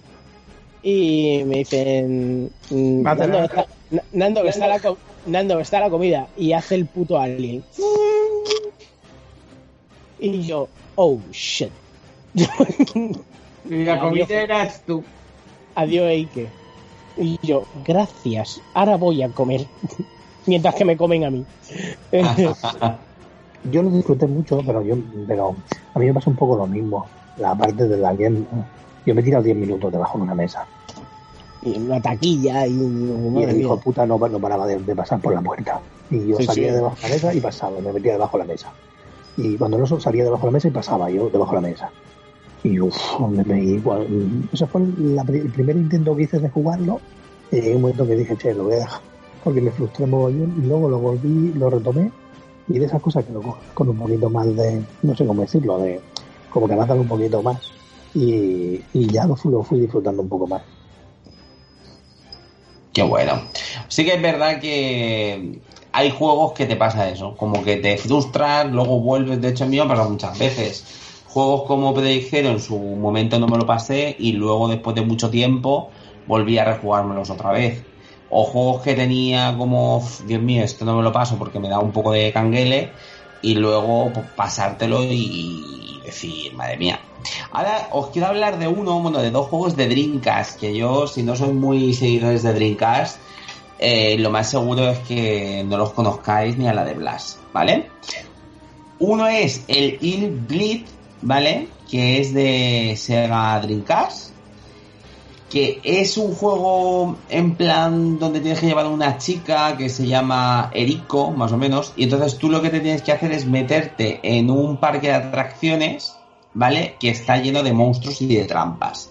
Entonces, en vez de ir en plan rápido, ¿vale? Lo que tú tenías que hacer era ir despacito mirando todos los, los sitios con una especie de pantalla o una cosa rara. Y entonces allí eh, lo que tenías que hacer pues era evitar trampas de un montón de cosas. Que si te cortaban, que si te electrocutaban, que vamos, que había un montón de cosas.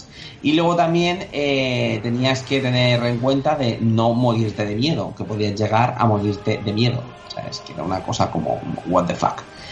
Eh, aparte de eso, resulta que cuando tú entrabas en pelea, ¿vale? Lo que tú hacías era como te metían una especie de mm, de pantalla y entonces tú tenías que intentar como huir a través de unas escaleras. Era una cosa muy rara, ¿vale?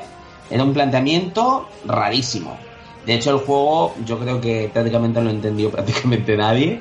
Y es un juego completamente mm, desapercibido de la Dreamcast. O sea, yo creo que muy poca gente lo conoce. Y yo, de hecho, eh, he podido llegar a jugar un juego en una copia de prensa. Pero se me bugueó la partida y ya no nunca más pus, o sea, supe de él. Nunca más. Y la verdad que me terminó de gustar, pero era un tipo de juego un poquito más distinto. ¿Vale? Era algo un poquito más de. No sé, incluso os recomiendo que, veáis vídeos que se llama Il Bleed, que mal, mal no se ve. Sabes, que tú lo ves y, y gráficamente dices tú, oye, pues no está mal, ¿vale? Pero sí que es cierto que, que es eso, la historia también eh, pues ocurre dentro de un pues eso, ¿no? De un parque temático, entonces eh, lo que te puedes encontrar a nivel de gráficos y de escenarios, pues todo tiene que girar un poquito en eso, ¿no? Pues qué te digo yo, que si los la, cas- la casa encantada, que si la casa de los espejos, o sea, es todo así un poquito más rollero. Eh, os recomiendo buscarlo, que seguro que os va a llamar la atención. ¿Alguien conocía este juego? El Bleed. No. No. Pues verlo, verlo, verlo, verlo, que seguro que os mola. Y luego, otro, o sea, otro juego que yo creo que este sí que se anunció un montón, pero bueno, como la Dreamcast mm, se comió un torrao, que era el Blue Stinger. ¿Tampoco suena? Yeah. No, tío. Hostia, este me suena el nombre, tío. En mi vida. No. No. A ver, el- de hecho es que si buscáis Blue Stinger Dreamcast, es que estoy seguro que este lo visteis en, en las hobby consolas, en cualquier tipo de prensa especializada de la época. Estoy seguro que a nivel de gráficos de, de y tal, sabéis cuál es. era un juego de un chico que vestía de azul, que iba todo de azul, y luego sus amigos eran una chica que iba así como de naranja, y luego había uno que era un panzón con una camiseta amarilla. Pero el problema de este juego, del Blue Stinger este, es que juntaba cosas como muy raras, ¿vale? Porque por ahí había como una especie de hada, una cosa un poco rara. Pero luego, aparte de eso, los monstruos eran como muy amorfos, eran así como bichos con cuatro brazos. Era un poquito raro, la verdad. Yo, de hecho, a mí lo que me ocurrió es un juego que no tampoco me lo pasé, tampoco llegué a pasármelo. Y la cuestión es que más o menos lo que dicen que... mm, eh, hay, ¿Cómo se llama? Bueno, un chico, ¿vale? Que se llamaba Elliot y sus amigos pues se ven involucrados en, en, en accidentes y extraños sucesos que están aconteciendo en una isla. Entonces van allí para decir qué está ocurriendo en esta isla y cuando van allí se dan cuenta que efectivamente la leoparda y que ya no pueden salir de ahí sin pegar tiros. No tenéis ni idea de qué juego es, ¿no? Ni Putin. Pues os recomiendo, chicos, que, que lo miréis. Porque al final era un juego que estaba muy chulo. Pero como ya sabéis que la Dreamcast pues no triunfó absolutamente nada. De hecho, en este juego podías incluso llevar a, a los personajes distintos. O sea, podías llevar a Elliot, podías llevar a Dove, podías llevar también a la chica incluso. Creo que en alguna parte. Y la verdad que me gustó mucho. Y la verdad, hace muchísimo tiempo que jugué. O sea, muchísimo, muchísimo. Cuando te digo muchísimo es hace un montón. Pero lo poco que pude jugar me terminó de gustar y es un juego pues que pasó de tapadillo. Y quería decir estos dos juegos de Dreamcast porque no lo conocía ni el Peter. Y luego, uno que sí que seguro que vais a conocer, o espero que conocéis, es el Remover Torment Feathers. ¿Sabéis cuál es ese? Remover. Que es, joder, macho, de PlayStation 4. Mm, Que es de una mujer mayor que le persigue un hombre semidesnudo. ¿Qué me estás contando? Te lo juro. O sea, el malo es. Uno de los malos es un abuelo, ¿vale? Y ese abuelo va solamente con una especie de delantal, ¿vale? Que le tapa el miembro viril, pero el culo no lo tiene tapado. Y el tío va con una guadaña. Han Y el tío te va persiguiendo. Han hecho un juego de mí y yo no lo sabía. Pues sí, sí, sí, sí, sí, sí. Además, mola porque eh, este juego tiene como. O sea, de hecho van a sacar un, un Remoder 2. ¿Sabes? Van a sacar un juego segunda parte. Y mola porque en este juego empezaron como que la mala del juego. mm, Estuvieron mucho tiempo trabajando en ella y lo dijeron, no, que la mala del juego al final sea la buena del juego. Entonces al final es como un poco raro porque el personaje en sí es una persona mayor, ¿vale? Y esa chica, bueno, esa mujer, iba a ser el malo en, en el juego realmente. Pero luego se fueron para atrás y mecánicamente es un juego muy parecido al Haunting Road, ¿vale? Es un personaje en el que la chica no se puede defender prácticamente apenas, tiene algunas herramientas para pasar desapercibida y demás. Y lo único que tienes que hacer es esconderte y el primer malo es un hombre mayor que va desnudo y te intenta matar. Que tú lo ves y yo decía, pero ¿cómo te puede dar miedo un hombre que va en delantal enseñando los glúteos y que el hombre este es que le pegas una patada y se muere?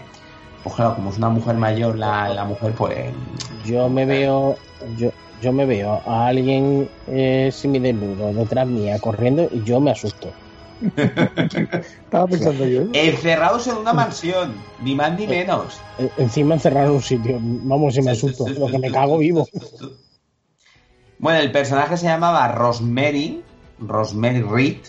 Entonces eso se mete en la mansión Felton para investigar la desaparición de una niña que había desaparecido antes y luego eh, se da cuenta que cuando entran allí, la chica también es verdad que entra de una manera un poco peculiar, eh, dice, ¿para qué coño me habré metido yo en esto? ¿Para qué leche me habré metido yo eh, a hacer esto? Pero sí que es cierto que es un juego que a mí me gustó un montón. Es bastante difícil en un principio porque el malo es el típico malo que si escucha cualquier cosa que tú hagas, va corriendo hacia ti. Y el tío corre que flipas. Pasa un abuelo, corre el tío un montón. Y el juego, tengo que decir, a mí me pasó que fue el típico juego que dejé de jugar porque dije, Buah, esto es una mierda, el tío este me mata dos por tres, no puede ser, es muy difícil, no me mola. Porque yo soy un jugador bastante que me frustro rápidamente. Pero con este juego es cierto que el principio es muchísimo más difícil porque al final, al principio tienes muy poco espacio para huir, pero en el momento que vas abriendo más, eh, más pantallas y vas abriendo habitaciones de esa mansión, todo es mucho más fácil. Es, es un juego que me pareció raro porque me pareció más fácil el final que el principio. ¿Os ha pasado alguna vez con algún juego? Que más, más fácil el final que el principio. Sí, que el principio es de esto que dices tu madre mía, qué dificultad, esto es imposible. Ya, y luego al eh, final es jauja. En el Resident 7. Yo al principio lo pasé mal por el hecho de ir escondiéndome y cosas así por el estilo. Y después cuando ya consigues armas, eh, te lo pasas con la punta del piripipi. Pues este juego es un poquito así. Lo que pasa es que te persigue un hombre semidesnudo, luego te irán persiguiendo otras cosas, pero el primero es ese hombre semidesnudo que en un principio podéis decir, pero que este juego de qué leches va. Os les recomiendo encarecidamente porque estoy seguro que os va a molar un montón. Es un juego que no se le dio mucha mucha publicidad y ahora van a sacar la segunda parte, que por algo será, por algo será, señores. Así que jugarlo. Eh, David, pues si quieres ver leyendo YouTube, ¿qué nos están diciendo? Pues mira, Crafty Gamer nos ha saludado y se ha suscrito directamente al canal, o sea que muchas qué bien. gracias. Luego, eh, Gisty dice que el Resident, los Resident no son de terror, para él por lo menos. Dice. Y Mangaroka dice que solo nos dice que está hasta las pelotillas de la niña de los pelos largos que da los sustos por internet en los vídeos cojoneros. Yo también. Eh, Y Eh, es verdad, eh, los jambes que de esos son una, una poca merda, ¿eh? Eh, y otro, y otro, que dice, dice Mangaroka, ¿sabéis lo que me acojona a mí, de verdad? Que venga mi mujer de improviso por la noche cuando estoy con los cascos y mandarme a la cama. Y le digo yo, y que te diga, tenemos que hablar. Y dice, dice, no, no, no, tenemos que hablar, no. Dice, mañana hablamos que los niños duermen. Sí, eso sí que da miedo, eso da mucho miedo.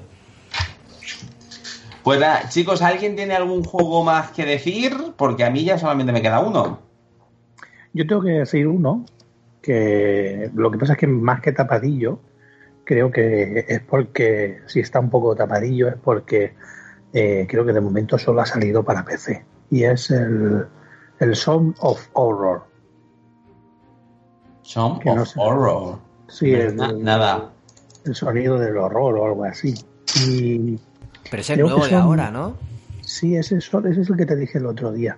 Ese solo ha salido en PC y como se ve que ha funcionado bastante bien, eh, tiene fecha para salir tanto en PlayStation 4 como en, como en One. Porque yo lo vi por ahí, se que en, PC ya tiene un, un tiempo y lo vi por ahí en un canal de YouTube y me llamó mucho la atención y es, no sé cómo deciros, es un poco como si fuera un Resident Evil moderno, pero vas en un, por una mansión donde hay un- una casa grande, donde hay habitaciones y tal, y de vez en cuando el sonido te persigue. Y tienes que El buscar sitio- sonido. Sí, es como. Es un sonido raro. Es que con el sonido viene la oscuridad. ¿Vale? La oscuridad va por, va por el pasillo con el sonido. Es un sonido, no sé, como lamentos, como ruidos, como. ¿Vale? El sonido de- del horror, por llamarlo de una manera, es como se llama el juego. Entonces, cuando lo oyes venir, tienes que buscar una puerta donde te puedas meter y esconderte y que no te pille ahí, porque si te pilla se ve que te mata. Y, y son, no sé si son tres o cuatro personajes los que eh, pueden jugar dentro de la mansión y cada uno vive una historia diferente. Cada uno tiene una historia eh, diferente. Y yo os digo, tampoco he querido ver mucho porque no he querido destrozarme el juego.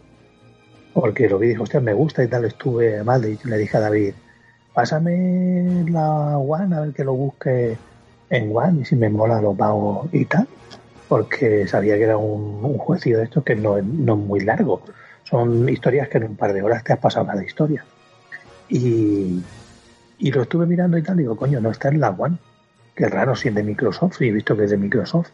Y entonces estuve buscando y descubrí eso, que había salido en PC, pero que eh, se ve que como había triunfado más de lo que pensaban, pues lo estaban desarrollando para sacarlo tanto en, en One como en OnePlay. Y ya por lo demás, tapado, es que prácticamente eh, todo aquello así más normalico, eh, también lo ha mencionado Rafa. Yo ya digo, al principio sí jugaba juegos de terror. Eh, los Project Zero jugaba el 1 y el 2, los Prohibiden, Siren, eh, también los he jugado y los he disfrutado muchísimo. Eh, no sé, todo ese tipo de juegos de, los, de las primeras plataformas, a todo lo que salía. Pero, a medida que gráficamente han ido subiendo de calidad, pues yo me he ido, me he ido giñando más. Y no, y últimamente ya te digo que no suelo jugar mucho. Oye, pues tiene muy buena pinta, ¿eh? Lo- Song, song, Sí. que yo en un Song. principio pensaba que era song, pero no es song, Son, canción eso es. del horror. Tiene muy buena pinta, muy, pero que muy, muy buena pinta. Si esto va a salir en PlayStation 4, mm, esto va a caer seguro, porque además tiene una jugabilidad muy tipo Resident Evil, Eternal Sí, con- Darkness. eh, con la cámara muy estática en muchos sitios, está como arriba aunque se mueve, eh, es muy visual, está muy bien hecho. Yo he visto un par de gameplays, no muy largos, porque es lo que te digo, no quería spoilearme, y me ha llamado muchísimo la atención y de hecho eh, he investigado para ver cómo lo podía conseguir y ya te digo, creo que sale para septiembre, octubre en, en, en Play y en One. De hecho, tiene un poquito, eh, bueno, de lo que estoy viendo, tiene una estética bastante parecida también a Eternal Darkness, porque tiene muchos personajes y creo que cada personaje eh, es de una época distinta. O sea, creo que a lo mejor todo ocurre en la misma casa, Exacto. pero son épocas distintas y eso pinta muy, pero que muy bien y mama mucho del eh, Eternal Darkness, que es otro juegazo. O sea, es, no lo digo tapadillo porque Eternal Darkness, a ver, era el único juego de los pocos juegos de terror que había en, en GameCube, así que mm, tal, pues oye, muy buen juego, ¿eh? Me ha gustado mucho. Gracias por, por la aportación. Luego ya, lo- lo- le seguiremos la pista porque yo sí que Vamos a jugar. seguirle. Señores, seguirle la pista, apuntarlo, ¿eh? Eso lo podéis conseguir ya en PC, pero es un must have de mm, Xbox y de PlayStation 4. Eh, ¿Alguno más, chicos? Sí, porque si no, ya si queréis vamos al, al último que tengo. Por aquí, ¿alguien tiene alguno más que decir? Que calle ahora o que hable para siempre. No, que hable ahora o que calle para siempre, que lo Que había hable, dicho para, que hable para siempre. Que hable para siempre. ¿Ninguno, señores? No. Pues venga, os voy a decir el juego que no sé si lo habéis jugado porque este es un juego coreano. Fíjate tú. Que el juego se llama What White Day a Labyrinth Naming School. ¿Cómo te quedas? White Day a Labyrinth Named School. Es que mi inglés es muy, muy guay. A ver, este es un juego en. eh, bueno, que salió hace un montón de tiempo, pero hace un montón, y es un remake. O sea, era un remake de un juego que había salido antes en PC o había salido en otra plataforma, y resulta que hice una remasterización y eh, pues salió ya por fin aquí en, España, y aparte de eso, lo doblaron el juego y le metieron más cosas. Eh, el juego va de un chaval que está enamorado de una chavalina y resulta que eh, decide meterse en su escuela porque ve cómo entra así a última hora y cuando se mete se da cuenta que no puede salir y que eh, el conserje se ha vuelto loco y está matando a todo alumno que ve que esté por ahí por el aula y que la está liando parda. Aparte de eso, en el juego aparecen también espíritus. O sea, van apareciendo espíritus o apariciones. Y es un juego que es súper rejugable, tiene un montón de finales. De hecho, eh, tienes como tres personajes chicas de las cuales te puedes enamorar. ¿Sabes? Puedes. ¿Sabes? Como que puedes de alguna manera elegir con quién de las tres chicas que hay en el juego te puedes quedar, ¿vale? Porque también tiene un poquito de aventura conversacional, muy poco, ¿eh? ¿Sabes? Es como toma de decisiones y es como...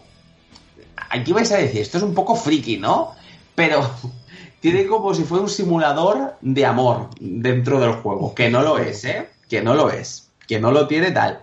Pero que sí que es verdad que dependiendo de tus decisiones, como que te vas acercando más a una chica o a otra, o eh, haces que una persona, directamente, una de las chicas, no quiera saber nada contigo y se va acercando a las otras. Entonces, es, es bastante curioso.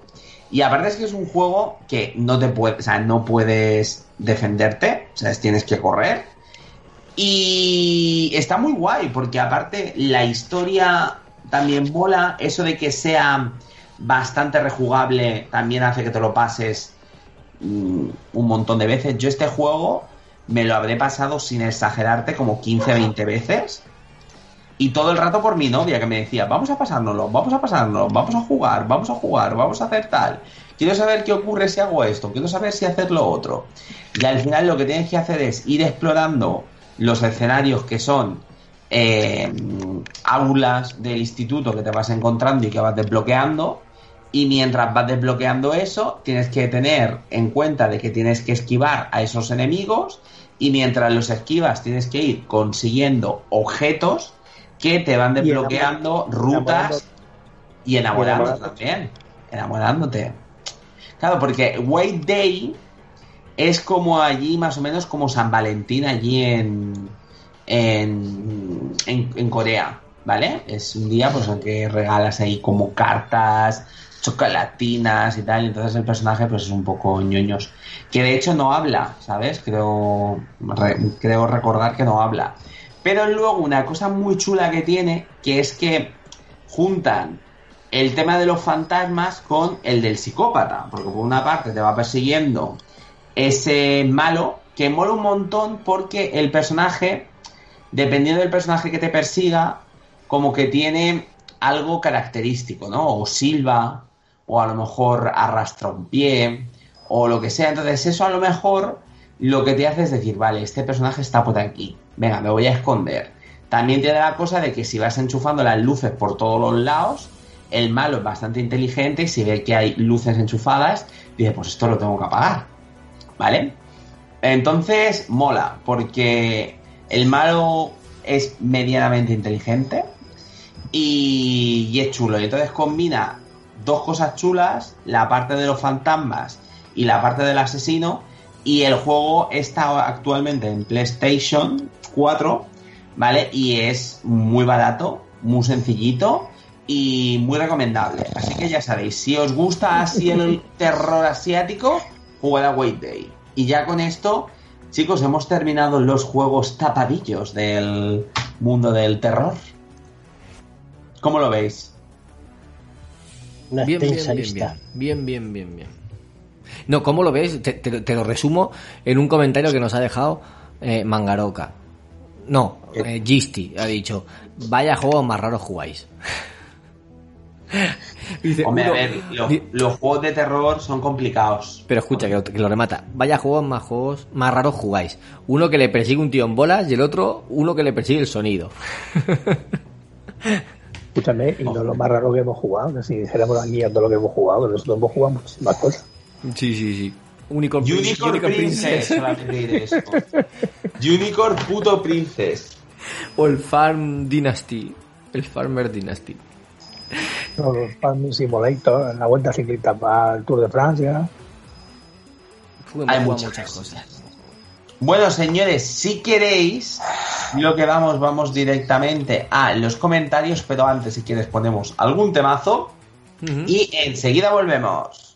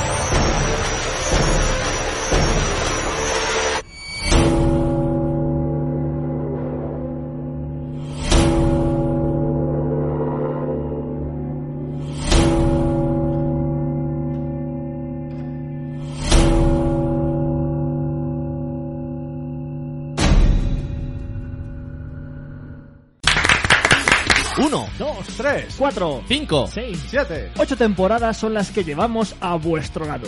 Ocho años en los que esto es... ¡A los mandos! Y nosotros somos... Henry, Easy. mi Weller, Y el DJ. Cuatro jugones locos por los videojuegos y la radio. Que te traemos estrenos. Retro Juegos para móviles. y música. Y todo ello con muy buen humor. Te esperamos cada tres semanas en iBooks y en iTunes. ¡Adiós! ¿O no?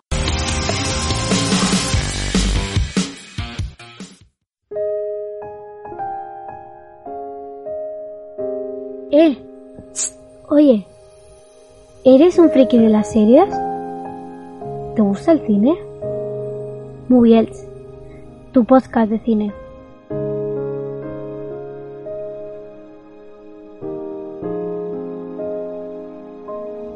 Contacta con Moviels. Síguenos en Twitter en arroba Moviels y búscanos en Facebook como Moviels FM. Moviels, tu podcast de cine en clave social.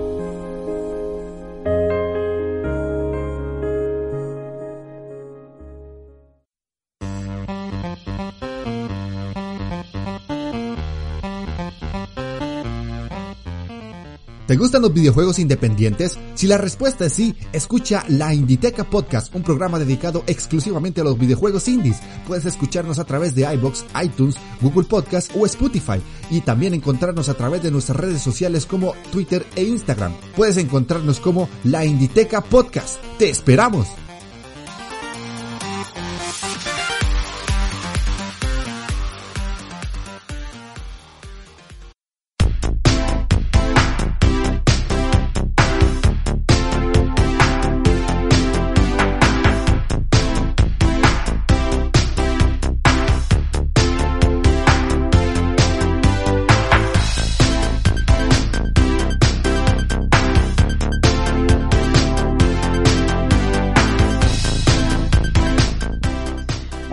Bueno, y ahora sí que sí, toca eh, hablar de los comentarios que nos pusisteis en las primeras impresiones de The Last of Us Part 2.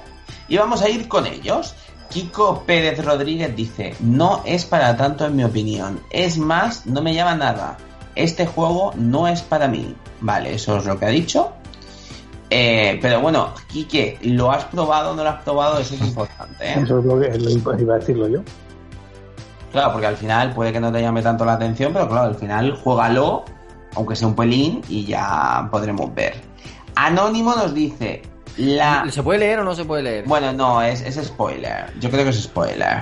No, Este, señor Anónimo, no te lo vamos a leer porque es un poco spoiler. no es, no es grave, no es grave, pero... No es grave, pero bueno, pues las moscas. Sí. El podcast de Raccoon dice, nosotros por ahora comentando un poco por encima, nos está gustando mucho.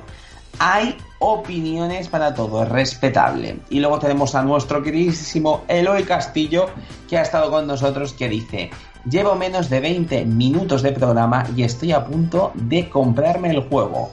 Como curiosidad de eso, eh, es que haya un anuncio del juego dentro del juego en Zootopia hay un matadero vendiendo penes y esta ballana que aún no había salido. Veo lo de la linterna y subo. En el de Last of Us 1, jugando con varios amigos, uno con el mando y el resto mirando, hablábamos a susurros entre nosotros para que no nos escucharan los chasqueadores. Sin entrar en polémica, en Metacritic el 3,3 era de eh, 3.900 votaciones y es una ridiculez teniendo en cuenta la cantidad de copias vendidas. ¿Está roncando muchas- alguien por ahí o...? ¿Roncando? No. Y dice, ¿están roncando? A ver si que lo he escuchado. O era la respiración de alguien, pero me ha parecido oír como un ronquido o algo así. Yo, ta- yo también lo he oído. ¿Ey qué? No me digas que estás durmiendo. ¿Quién está durmiendo? ¿Qué? ¿Qué hables? No, no sé quién ha sido. A lo mejor era un Kaiser. Para aquí se duerme la gente. ¿Quién está dormido? Yo estoy despierto. Esto es detectivesco, ¿eh? Enseña la, la, la cam. bueno, lo que decía. Eh, dice, muchas de estas votaciones venían de antes de que se publicara el juego. Si miran las valoraciones en How Long to Beat, que son los usuarios que se han pasado el juego, tiene una abrumadora mayoría de buenas críticas. En cuanto a Ellie y su tendencia, a mí tampoco me sorprende. Si bien es cierto que en el 1 no se dice abiertamente, durante el juego te puedes dar cuenta si prestas atención. Y si a alguien le supone un problema, el problema es suyo y no del juego. Y no es una opinión, es un hecho. En cuanto a animaciones, normalmente en videojuegos tienen ciertas limitaciones que la producción no tiene y que acaban haciéndome ya en el realismo. Lo que ha mejorado mucho es la animación facial. Dar peso a personajes 3D es de las cosas más difíciles de conseguir en Body Mecha- Mechanics. Y por último, el mejor acting en cuanto al lenguaje corporal que yo he visto está en God of War. Aún no superado a este, ojo. Y bueno, este ha sido el comentario de Eloy Castillo. No, escúchame, eh, ¿hay algún comentario más sobre The Last Hay, of Us? hay, hay varios comentarios en varios programas más. Ah, vale, Yo pues. digo, yo digo de Last of Us. No, en The Last of No, no. de las dos. Yo voy a hacer un comentario de Us. El- la semana pasada le di un 9 con Guane. ¿Recordáis? Y hoy, Un 9 con dos y medio. ¡Uy, la pasa! chan chan chan. Le ¿Qué ha has- bajado? ¡Perra! Y, y lo entenderéis cuando hablemos de él. Ah, no puedo aguantar. Hasta, que hasta septiembre por ahí no, no grabaremos el No le, no le doy un 3 como Metacritic, pero eh, Se te ha desinflado. no, no va por ahí. ¿Por qué Es dudas? complejo. Pues serán cosas técnicas. Serán cosas No, técnicas. no, es, es, cosa, es técnico, es técnico. ¿Os acordáis que la semana pasada dije es un pedazo de cacho de juego, pero tiene un pro? ¿Pero tiene Pues, qué? ¿No? Tiene un pro, tiene un pro, que como para decir, no es una Un obra handicap. maestra, no es una obra maestra, sí.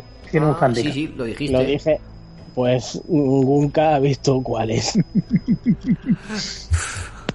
Anda, fíjate, fíjate. Bueno, ya hablaremos de ello. Yo, como historia, como historia os lo repito. Eh, mi hija lo ha visto conmigo Es enorme.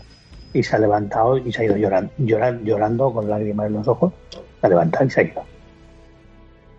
Vale. Bueno, se ha esperado a, a todas, las- a todas las letras por si salía algo detrás que no sale nada. Los y-. Exacto. Y, y se ha ido. A mí como, como historia, una brutalidad, pero tiene, tiene sus, sus cosillas, que ya las hablaremos con el tiempo y que ya las hablaremos eh, por, Vale. por, por línea interna a medida que vayamos jugando todo. Vale, vale. Porque además, Rafa, Rafa, ¿tú lo vas a empezar mañana? Voy a intentarlo. Te lo, pues, te lo Póntelo, recomiendo. póntelo ya a descargar y empiézalo ya. En cuanto puedas. Cuando, Sí, cuando, lo empieces, cuando empieces no paras.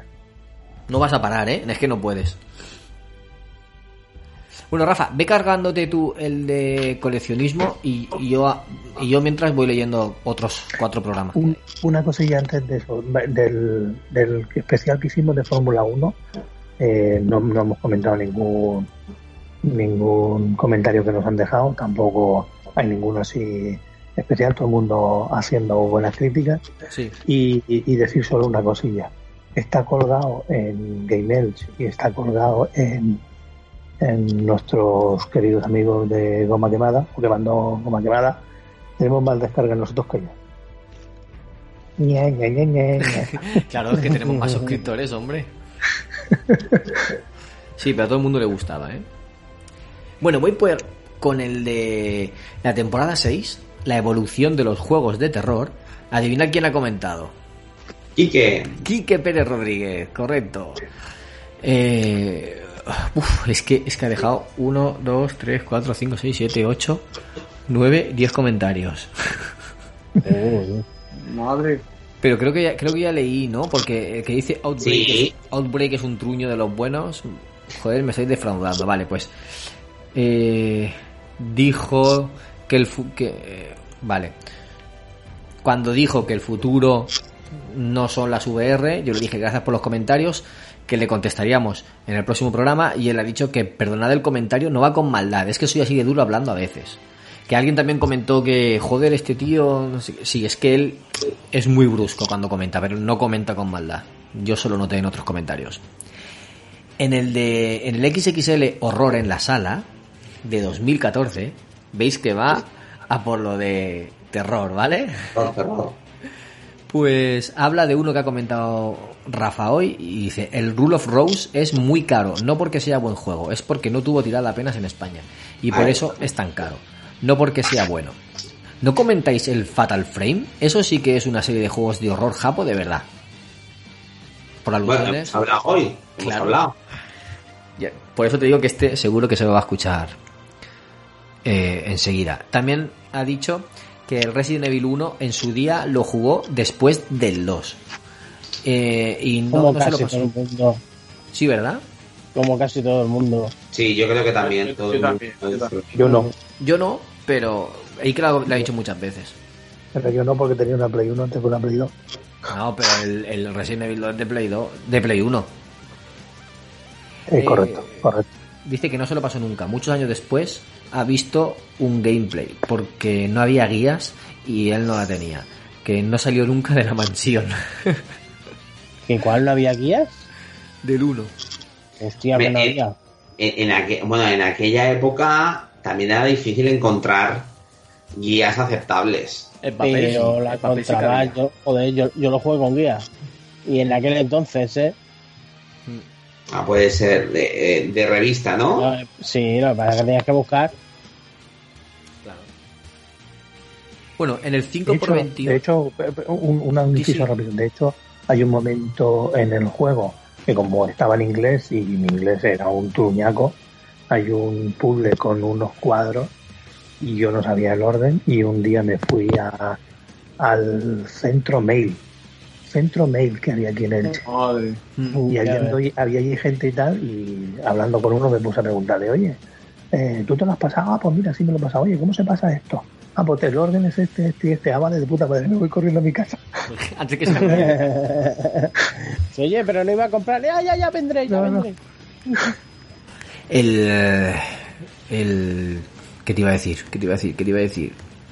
Del esto. Estaba leyendo comentarios. No, no, de eso, de, de lo que has dicho tú del centro mail. No, fíjate si yo soy viejo, un centro mail aquí. Sí. Joder, yo tengo todavía hasta la tarjeta.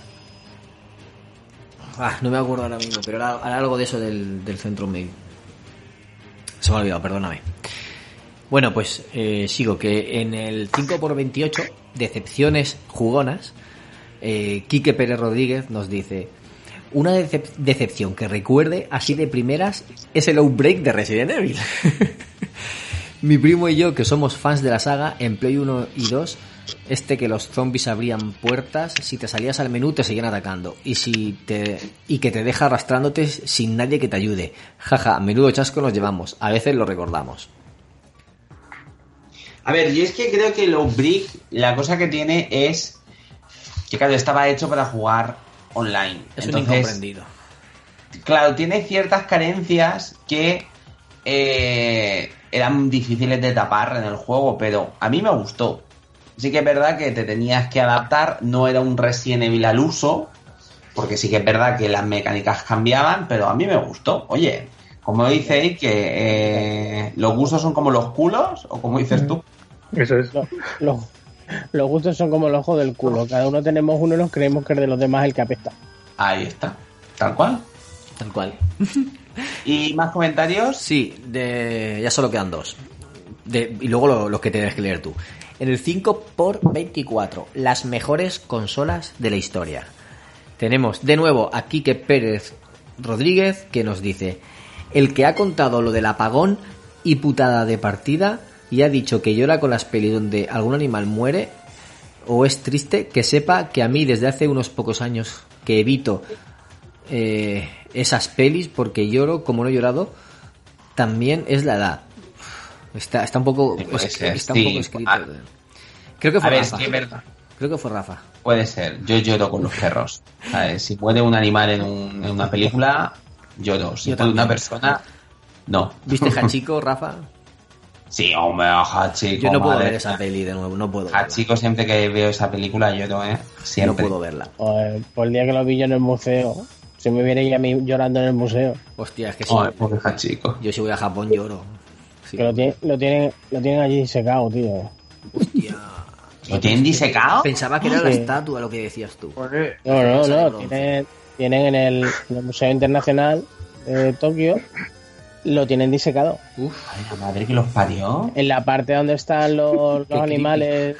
Pensaba que hay un mito. Más, si quería os, pa- os paso la foto. Vale, vale, pasa. Eh, en, la, pa- en la parte de, en la parte de naturaleza que tiene los, un montón de, de animales de, muchísimas razas pues eh, tienen pues eso como perro como especial tienen el, el perro que lo donó la familia y lo tienen allí secado Fíjate tú, fíjate tú. Vaya tela. Bueno, dice que, que lleva años con perros en casa y ya ha vivido solo, ya os podéis imaginar. Pues todo lo que sea de eso triste me da una llorera. Lo mismo al revés me pasa con los videojuegos graciosos de perros y gatos. ¿Qué nenaza soy? Ahora con lo macarrilla que era yo de jovencete. Eh, eso no ha pasado a todos hombre No, hombre, claro que sí. Y el último que leo yo, luego le doy el turno a Rafa, en el 7x10, juegos decepcionantes, nos dice Quique Pérez Rodríguez, Eh, nos dice, ¿quién coño estaba haciendo ruidos todo el rato? Pff, yo no me acuerdo. Sea, que. No me acuerdo. Luego dice, ¿qué A la desastre- mala Kaiser, que se quedó durmiendo en un programa. Qué desastre el audio, la Virgen. Me estoy poniendo malo con los ruiditos todo el puto rato. Es uno de los tres con su micro. ¿Nadie se dio cuenta o que mira que me encanta el post? ¿Sabes Vale, poner algo en la Igual, descripción? igual es la No. semana que, que se me oía a mí todo el rato que me movía. pero es que A ver. Poco, a poco hemos estado mejorando y ya pues hay algún programa que había para pegarnos un poco... Este es de 2018, ¿vale? Ah, pues ya, ya. Sí, por Pues eso. imagínate. Ahí ya. Pero ahí, ahí podía tener yo, yo tenía problemas muchas veces.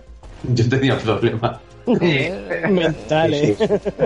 Yo tenía problemas. Creo que fue el de. Rafa por los comentarios que había debajo. Sí, Rafa, Rafa también hubo un tiempo que hacía más ruido que el... Da igual, no hay que darle más, no hay que hacer más leña No, no, del árbol hay. no, al contrario, decirle a la gente que si nos sigue escuchando, habrá visto que este, eh, esta temporada, por ejemplo, hemos tenido una calidad relativamente decente. Sí, correcto. El único, el único soy que medio que soy yo, que soy que más que se me oiga mal, hablo bajito para que no me, para que me canen. Y ya no usas el micro, bueno, ahora usas los... los- Sí, no, tengo, no, tengo que volverme a, a instalar todo el chiringuito. Porque mira, hoy por ejemplo estoy en el salón, estoy peleándome aquí con los mosquitos. Se me ha roto la mosquitera y están, están entrando como si fuera un, el, el hangar de una nave espacial. Qué bueno, qué bueno. Bueno, doy el eh, turno. vale, pero tengo que leer todos los de No. coleccionismo. Los dos últimos, Victor y Eloy. Vale, pues vamos a ir con Victillor que nos dice Lo que me he podido reír con vuestras anécdotas. Qué grandes sois. Y una curiosidad. Tengo un peque que cumple dos años, eh, bueno, dos añitos en agosto, y todas las mañanas en el coche, cuando lo llevaba a la guardia, os iba escuchando. Y él se acostumbró también a escucharos. En el confinamiento, eh, lo que he podido escuchar lo hacía con cascos. Y el otro día me lo llevé a comprar y os volví a poner en el coche. Y el peque no os podéis ni imaginar la alegría que le dio de escucharos. Oh. Se puso muy contento señalando la radio del coche, así que sepáis que tenéis un oyente más. Ja, ja, ja, ja, ja. Un saludo, chicos. Y la verdad que me hace muchísima ilusión, ¿eh? Y dice, postdata, gracias Alberto por eh, la preocupación y el interés durante este confinamiento. Eres un tío muy grande. Madre mía, tío. Qué, Pues qué pedazo de nos ha hecho muchísima ilusión, ¿eh? Sí, porque dinos cómo se llama tu hijo para mandarle un saludo desde aquí y luego tú se lo pones. Y lo de Vistillos lo he hecho con mucha más gente. Un día que me pilló de eso que, que tengo varios contactos y tal, y a todo el mundo le pregunté cómo estaba, si pues, un poco cuando estaba la pandemia un poco más en auge y estábamos todos más confinados que el copón, pues por saber un poco cómo estaba la gente. Claro. Porque es un poco lo que dice, es lo que dice un poco Vistillo. Eh, todo el mundo eh, escucha más podcasts en el trabajo, camino del trabajo, que en casa. En casa apenas tenemos tiempo para escuchar nada. Claro. Y entonces ah, nosotros lo hemos notado que esta, este confinamiento hemos tenido menos escucha, hemos tenido los de siempre, de, de siempre, pero luego esos externos de rebote que caen de vez en cuando lo hemos notado que no estaban, que, que no han llegado a nosotros como otros. Entonces, ese día me dio por eso, por, por preocuparme, y con el que más estuve hablando fue con, con, con Víctor. Que tampoco estaría trabajando mucho él. No, en ese momento me dijo que no, porque además le pregunté que siendo mecánico, yo pensaba que los mecánicos sí que estaban abiertos. Por lo menos, pues si hay coches y tal. Me dijo que no, que estaban en. Bueno, que no estaban ¿no? trabajando. Sí, bueno, exacto. Pero bueno, hostia, eh, un camión o un coche, un taxi, o tendrán que arreglarse en algún sitio, coño. Sí, eso sí. Pues un abrazo muy grande para el hijo de Victillor. Y... Le mandaremos un audio. Sí, le mandaremos un audio y cuando se- eh, su cumple es en agosto, pues en agosto le mandaremos, le cantaremos cumpleaños feliz. Ah, es, la verdad que estaría muy chulo, ¿eh? Os he dejado la foto en el Facebook. En el Facebook, en el En WhatsApp. el, en el WhatsApp, que lo he visto. He dicho, pobre chico. No lo busquéis, no busquéis a Hachiko por... Es verdad, yo había visto esa foto, no sé si Ay, la mandó ya la- ya la he eh, buscado. hace tiempo. Hachico disecado. Pobrecillo, de verdad, ¿eh? Esto, es que no este, busquéis a Hachiko disecado, por favor, no este lo busquéis. puto perro me marcó, tío. Lo veo en Dios lo he escrito. La madre que lo parió. Qué bonito. Pero bueno, ay madre del señor. Bueno, vamos a ir con Eloy Castillo y dejemos a Hachiko de lado que me pongo a llorar. Hola a todos, como siempre, genial programa. Al que me toque los huevos le cuento el final. Qué grande. Por otro lado, aunque yo también lo hago, pienso que no comprar un juego que quieres jugar por tener otros en cola es nada más que una excusa que nos ayuda a pasar el mono y aguantar. Tal cual, tal cual yo. O sea, es- eso es lo que me pasa a mí. Cambiando de tema, también empecé la colección de Harley Davidson, pero no pude pasar de las cinco primeras. Para acabar, da gusto la pasión que pone Javi Geek.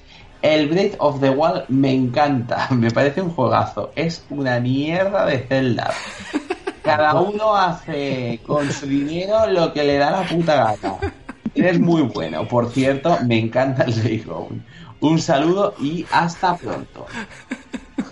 La verdad es que hubo momentos y mm, yo creo que este programa ha gustado a todo el mundo, pero igual, porque la verdad que ha sido muy divertido. Muy divertido, sí. Y, y nada, y, y nos alegramos que os hayan gustado. Y ya con esto, chicos, terminamos el programa. Ya sabéis, juegos desconocidos del terror o juegos tapadillos del terror. Y ahora sí que sí, Rafa. terminamos. Dime. Antes de despedir del todo, avisar, anunciar a los oyentes Avisa. que la semana que viene eh, elige el tema Tony, siguiendo la tradición, ¿no? De final de temporada siempre cada semana elige uno. La semana que viene toca a Tony, al Junior, y con ese programa cerramos la temporada. La temporada, la octava temporada de Game Elch se cierra la semana que viene. Eso no quiere decir que durante el verano, pues no se junte alguien a grabar algo porque le apetezca, porque tengan tiempo. Pues si alguien se junta y se graba, lo subiremos. Pero la semana que viene se termina la temporada. Así que, oyentes y amigos, eh, los que nos estéis escuchando hasta ahora, hasta el final del programa, si os apetece, mandadnos un audio de despedida, diciendo lo que queráis. Un cachondeo o, o- o de lloros o lo que sea. O decir qué queréis para la novena temporada. También. Novena temporada. Ni más ni menos. Novena. O sea, comentad lo que queráis, que luego pondremos algo. O, o todos de golpe, o un mix, como hicimos la temporada pasada, lo que sea. Mandádnoslo. Y, y eso, que os queremos tener presentes en la, en la última temporada. Y luego volveremos con la novena en septiembre. No sabemos si antes volveremos con algo, pero bueno, eso. Semana que viene, final de temporada octava de Game Elch, con un tema escogido por el Junior. Toma responsabilidad. Qué Pues nada. Qué bien. Por alusiones. Qué guay, ¿no? Como no elijas un buen tema, ya sabes lo que te pasa. No te pagamos. Otra vez. Otra vez que no se me paga. Este me no cobra. Exacto. Esta temporada no cobras tampoco. Es como, de- como dice, como dice el, el, el rancio, ¿no? Rancio. Otro, otro mes que no cobra. Otra vez que no cobra. Eh, que, que Tony esta temporada ha venido más que otras, ¿eh? Se ha aportado bastante. Es Con verdad. confinamiento y todo. Ve, ahí no me podía escapar. Claro, fíjate, este, este año yo creo que ha sido uno de los que más hemos hecho, que de hecho vamos a llegar al programa número 40. 40 se dice pronto y yo creo que claro en el confinamiento no había excusas es que tengo que trabajar es que es que tengo que madrugar no, no, no, no, yo no. sí que yo sí que tenía esa excusa Bueno, tú sí. manta de cabrón Tú sí, ¿eh? que sí, ¿eh? el señor Eike sí pero todos los demás no teníamos excusa Ay. Ya ves. pues nada chicos con esto ya sí que sí terminamos y solamente nos queda decir adiós Adiós.